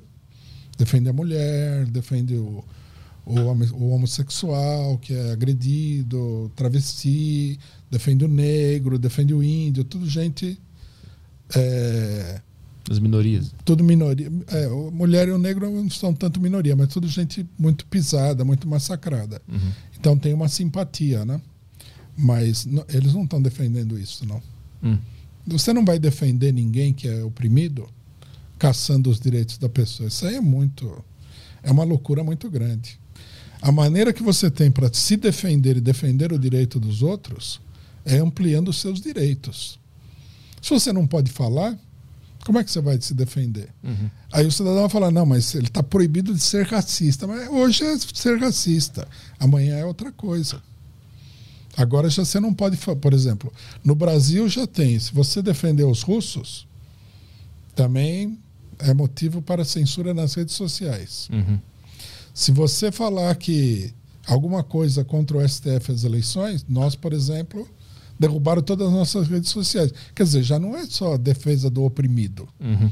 O problema é que abre-se uma brecha para aplicar essa, essa ideia que é boa de não, não permitir alguém que seja racista. Tu abre uma brecha para aplicar em quem tu quiser. Quem tiver com a farda lá e com o martelinho vai decidir, ah, então eu vou pegar essa lei aqui, essa ideia que é boa, eu vou usar lá também, porque eu não quero aquele cara falando. Exatamente. E o pior de tudo, sabe o que, que é? É que no final, quem vai pagar o pato é a mulher, o negro.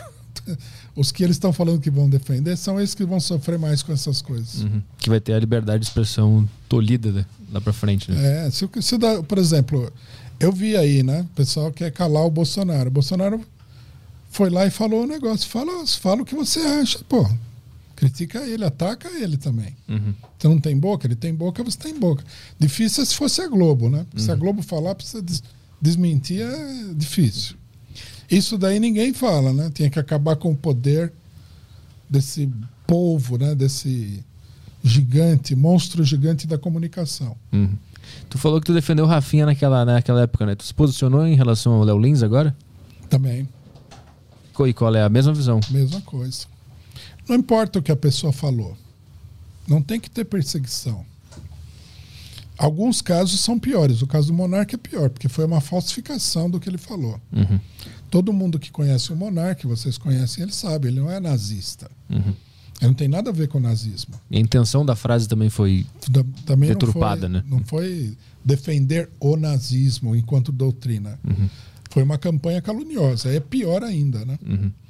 No caso do Rafinha, ele falou o que ele falou e foi processado. Eu acho que ele não deveria ser processado, que é um absurdo processar a pessoa por falar aquilo lá. E o, o, o Léo Lins teve, teve. Acho que o Ministério Público é, ameaçou, não sei em que pé tá, que a cada piada que ele fizesse preconceituosa, entre aspas, no show dele, era uma multa de 20 mil reais. Então, como é possível isso? Isso, isso abre um precedente perigoso, né? Não, já, isso daí já é perigoso em si, né? É, mas aqui as pessoas acham legal porque é só um comediante falando uma merda que ele não gosta. Mas isso abre precedente pra voltar. Daqui a pouco tu critica o presidente e o cara, ah, 20 mil pau então, não quero mais. Esse- negócio dos comediantes é interessante. Tem um, um dos mais famosos comediantes norte-americanos. Você lembra o nome dele, João? Jimmy Dore? Não, não. Um antigo, da década de 60. Lenny Bruce? George Car... Lenny Bruce? Lenny Bruce. Uhum. Preso várias vezes. O- é, você conhece a história, né? Uhum. O cidadão não podia falar nada. Ele ia lá e falava palavrão, tudo. Daí a- os, os engravatadinhos norte-americanos começaram a perseguir ele. O FBI começou a vigiar o cara. Foi processado inúmeras vezes. foi preso e finalmente ele se suicidou, né? O... É, com morfina na banheira. Foi encontrado morto na. Você acha? Em- No meio de um julgamento. Ele, tava no meio, ele não tinha nenhum advogado mais queria pegar a causa dele, ele não tinha mais dinheiro nenhum já. Ele estava proibido de se apresentar em todos os clubes de comédia dos Estados Unidos. Só um ainda permitia. Ele não aguentou e ele tomou morfina na, na banheira e morreu. Exatamente. Quando, eu, quando eu, eu me lembro desse tipo de coisa, eu falo, isso aí ninguém pode apoiar isso aí. É. E a- se deixar o negócio ah, rolar solto é nesse nível que isso chega, né? Porque naquela época não podia falar palavrão no palco. Ele ia lá e falava. E aí prendiam ele e processavam. Falava palavrão, contava piada de, de cunho sexual e tal. É, não podia falar nada sobre coisa sexual. Ele ia, fa- falava e era preso por causa disso. P- é, Piada com estereótipo também, ele fazia bastante. Não podia também, ia preso. Até que deu esse. Então ter- vamos voltar a essa situação do cara ser preso por ser comediante. é. É, tem alguma aí pra terminar? Ah, terminar com Costa Lara. Tá, vai lá, que é sempre muito. É um áudio. Áudio, mais um áudio. A última aí.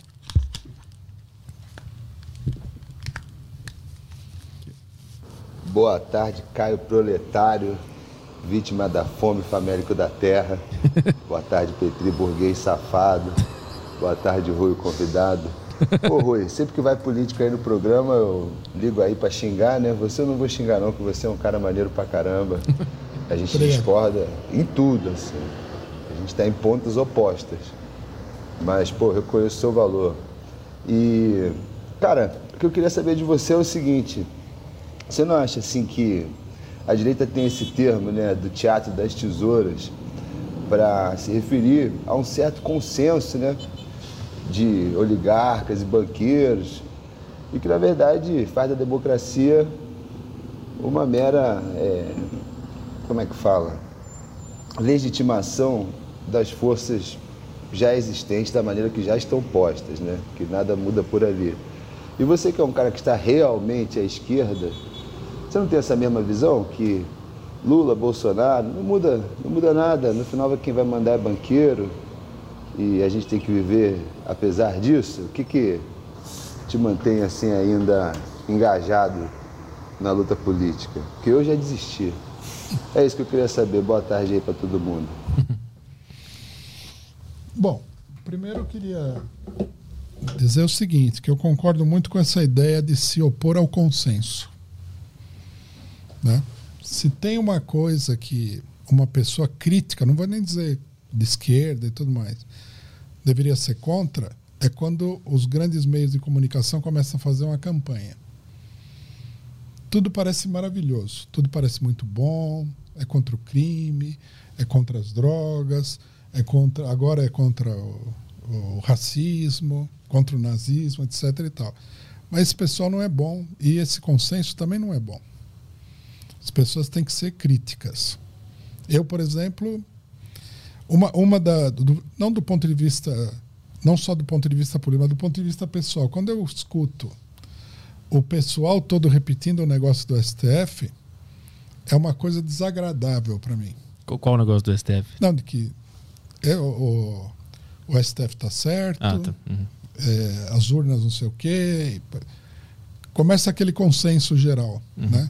É uma coisa desagradável e em alguns momentos até um pouco assustadora. Quando houve esse consenso aí é, diante de crimes que foram cometidos, né? não sei se você se lembra do, do caso da família Nardoni. Uhum. Um caso muito obscuro. Os pais foram presos. Começou uma campanha assim total e todo mundo repetindo e tal. Eu, eu acho que isso daí é uma característica social das mais perversas que existem. Ninguém tem que entrar em campanha nenhuma de perseguição de ninguém. As coisas têm que ser tratadas com maior frieza. Uhum. Né? Você perseguir um indivíduo não é a mesma coisa que você criticar um governante. O indivíduo é só um indivíduo, o governante tem poder. Né? Então, o indivíduo não pode ser perseguido. Mesmo que ele seja. Ele tenha feito alguma coisa ruim. Né? Ele deve ter todo o direito à defesa, deve ser, contro... deve ser considerado com imparcialidade. Né? Então, esse negócio de perseguir as pessoas, de fazer essas campanhas, de estabelecer aquele consenso do que é bom, do que é mal, isso daí é uma grande armadilha e é uma coisa, é, é uma característica muito negativa da dominação política da burguesia. Nesse sentido, estou totalmente de acordo. Uhum. Né? O pessoal começa com muita coisa contra a direita e você começa a perceber o dedinho sujo da Globo, de outras coisas. Você fala, não, isso aí não é bom. Uhum. Não é bom porque a origem não é boa. Esse pessoal não faz nada de bom. Né? Então, a gente tem que tomar cuidado. E é uma coisa internacional, porque também assim, quando os Estados Unidos vai, vai atacar o Iraque, o Saddam Hussein era o pior monstro que existia na face da Terra.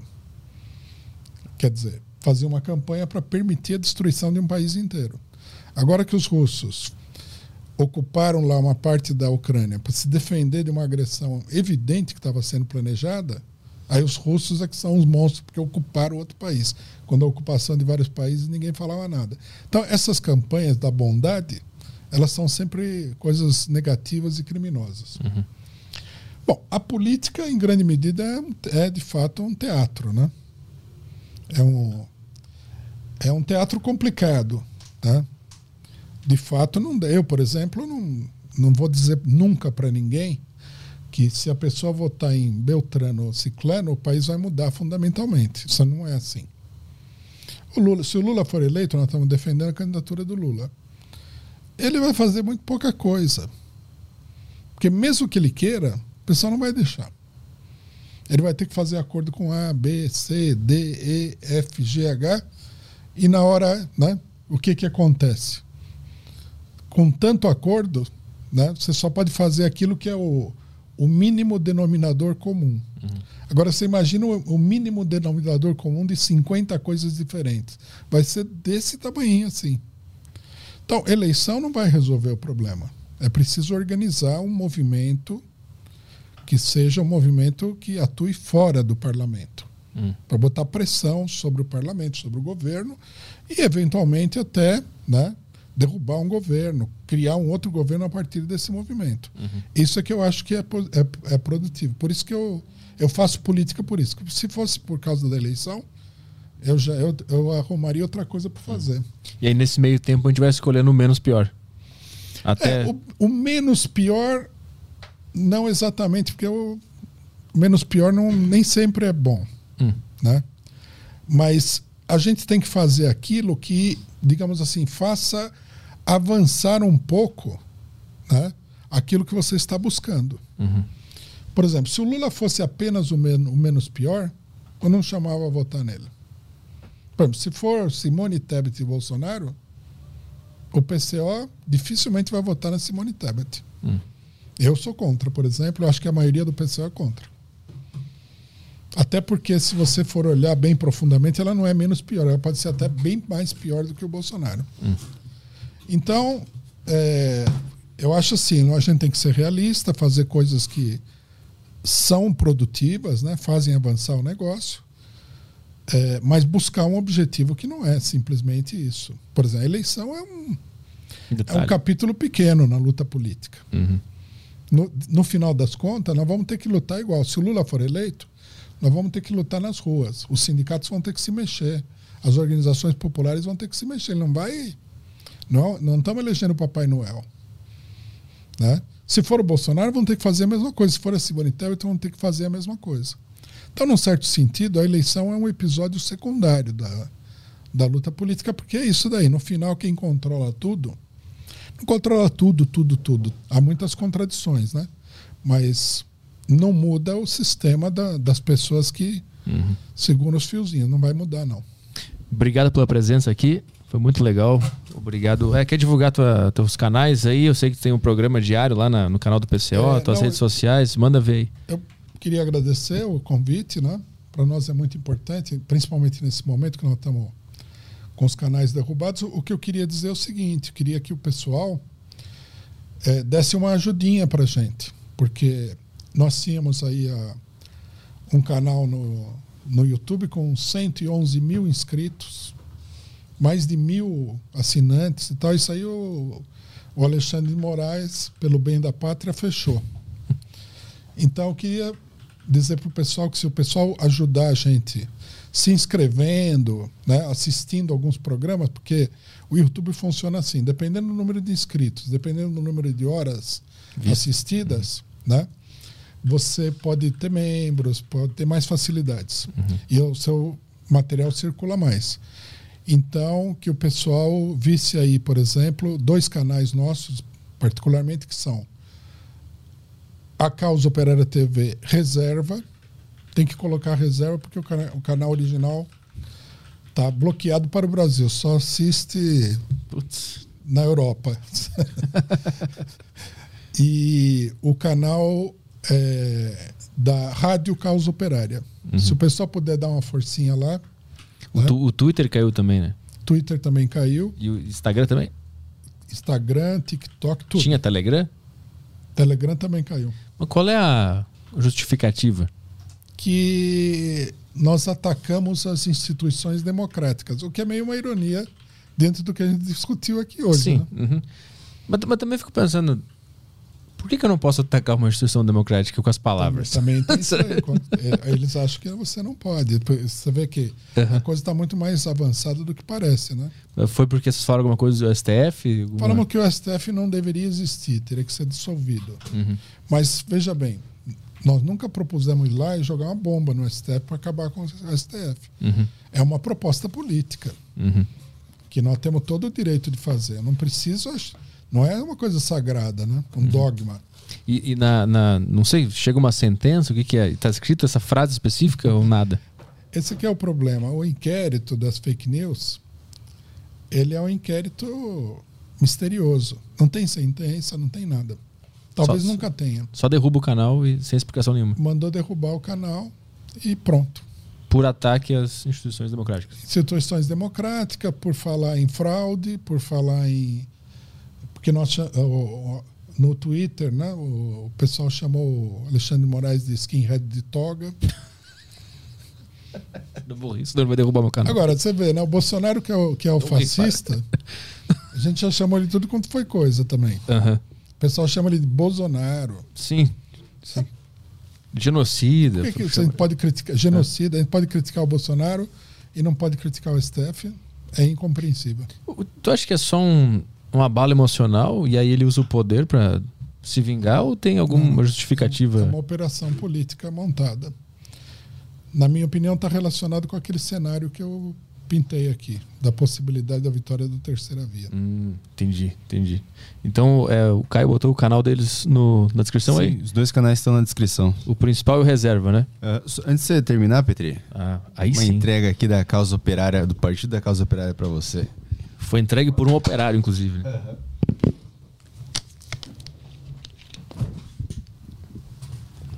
Aí sim, hein? Bonezinho do PCO. A direita vai ficar muito braba com isso. Os caras já estão no comentário. Então, ah, então, É. então é isso aí. Fazia tempo que eu não tinha que banir tanta gente assim numa live. A sua brabeza é o nosso alimento. Quero que você saiba disso. Temos aqui o, ah, o jornal. Na, na faculdade de jornalismo tinha uma matéria de diagramação e eu usei esse jornal uma vez. Na, Você sabe na que esse é matéria. o único jornal impresso de toda a esquerda brasileira? Caralho. Vamos ver o que mais tem aqui. Temos um bottom do PCO também. Irei usar a partir de hoje. É, mais um jornal aqui. É outro jornal ou mesmo? É outra Ah, edição? nós temos várias publicações. Essa é outra edição do mesmo jornal. Ah, tá, beleza. Vamos ver aqui mais. Mais um panfletinho. E tem um negócio. Ah, tem a camiseta aqui, peraí. Tem a revista. Aí a camiseta. Ó. Aí sim, hein? Pô, Aí sim, hein? Com, com quem que é bom usar isso aqui? tadinho, hein? Bonitinho. Com quem que é bom usar isso aqui? Quem, quem vai vir aí um dia que eu posso usar isso aqui? Dá para fazer uma boa provocação. Eduardo Bolsonaro. Vou chamar o Alexandre? Vou chamar o careca aí? Bom, é, é, tem mais aqui uma. Esse é um livro que a gente lançou aí sobre as redes sociais, uma coisa. A Era da Censura das Massas. Isso que o pessoal encontra no site lá pra comprar? Tem, tem. no- na, na loja do PCO, nós temos uma loja na internet. Ah, boa. Como os capitalistas da tecnologia tentam fazer a história andar pra trás e reviver políticos e jornais falidos. Boa. As camisetas também, tudo boné, tem tudo na loja lá. Tem tudo lá. Boa. Então tá. Muito obrigado pela participação. É, se inscreva lá no, no canal do PCO e também tá o Instagram do, do Rui aí também para o pessoal seguir ele. Tudo aqui. É isso aí. Valeu. Amanhã tem? Amanhã. Não, só semana, que vem, né? Então Uhum. tá. Semana que vem estamos de volta aí, galera. Obrigado pela audiência. Um beijo. Tchau, tchau.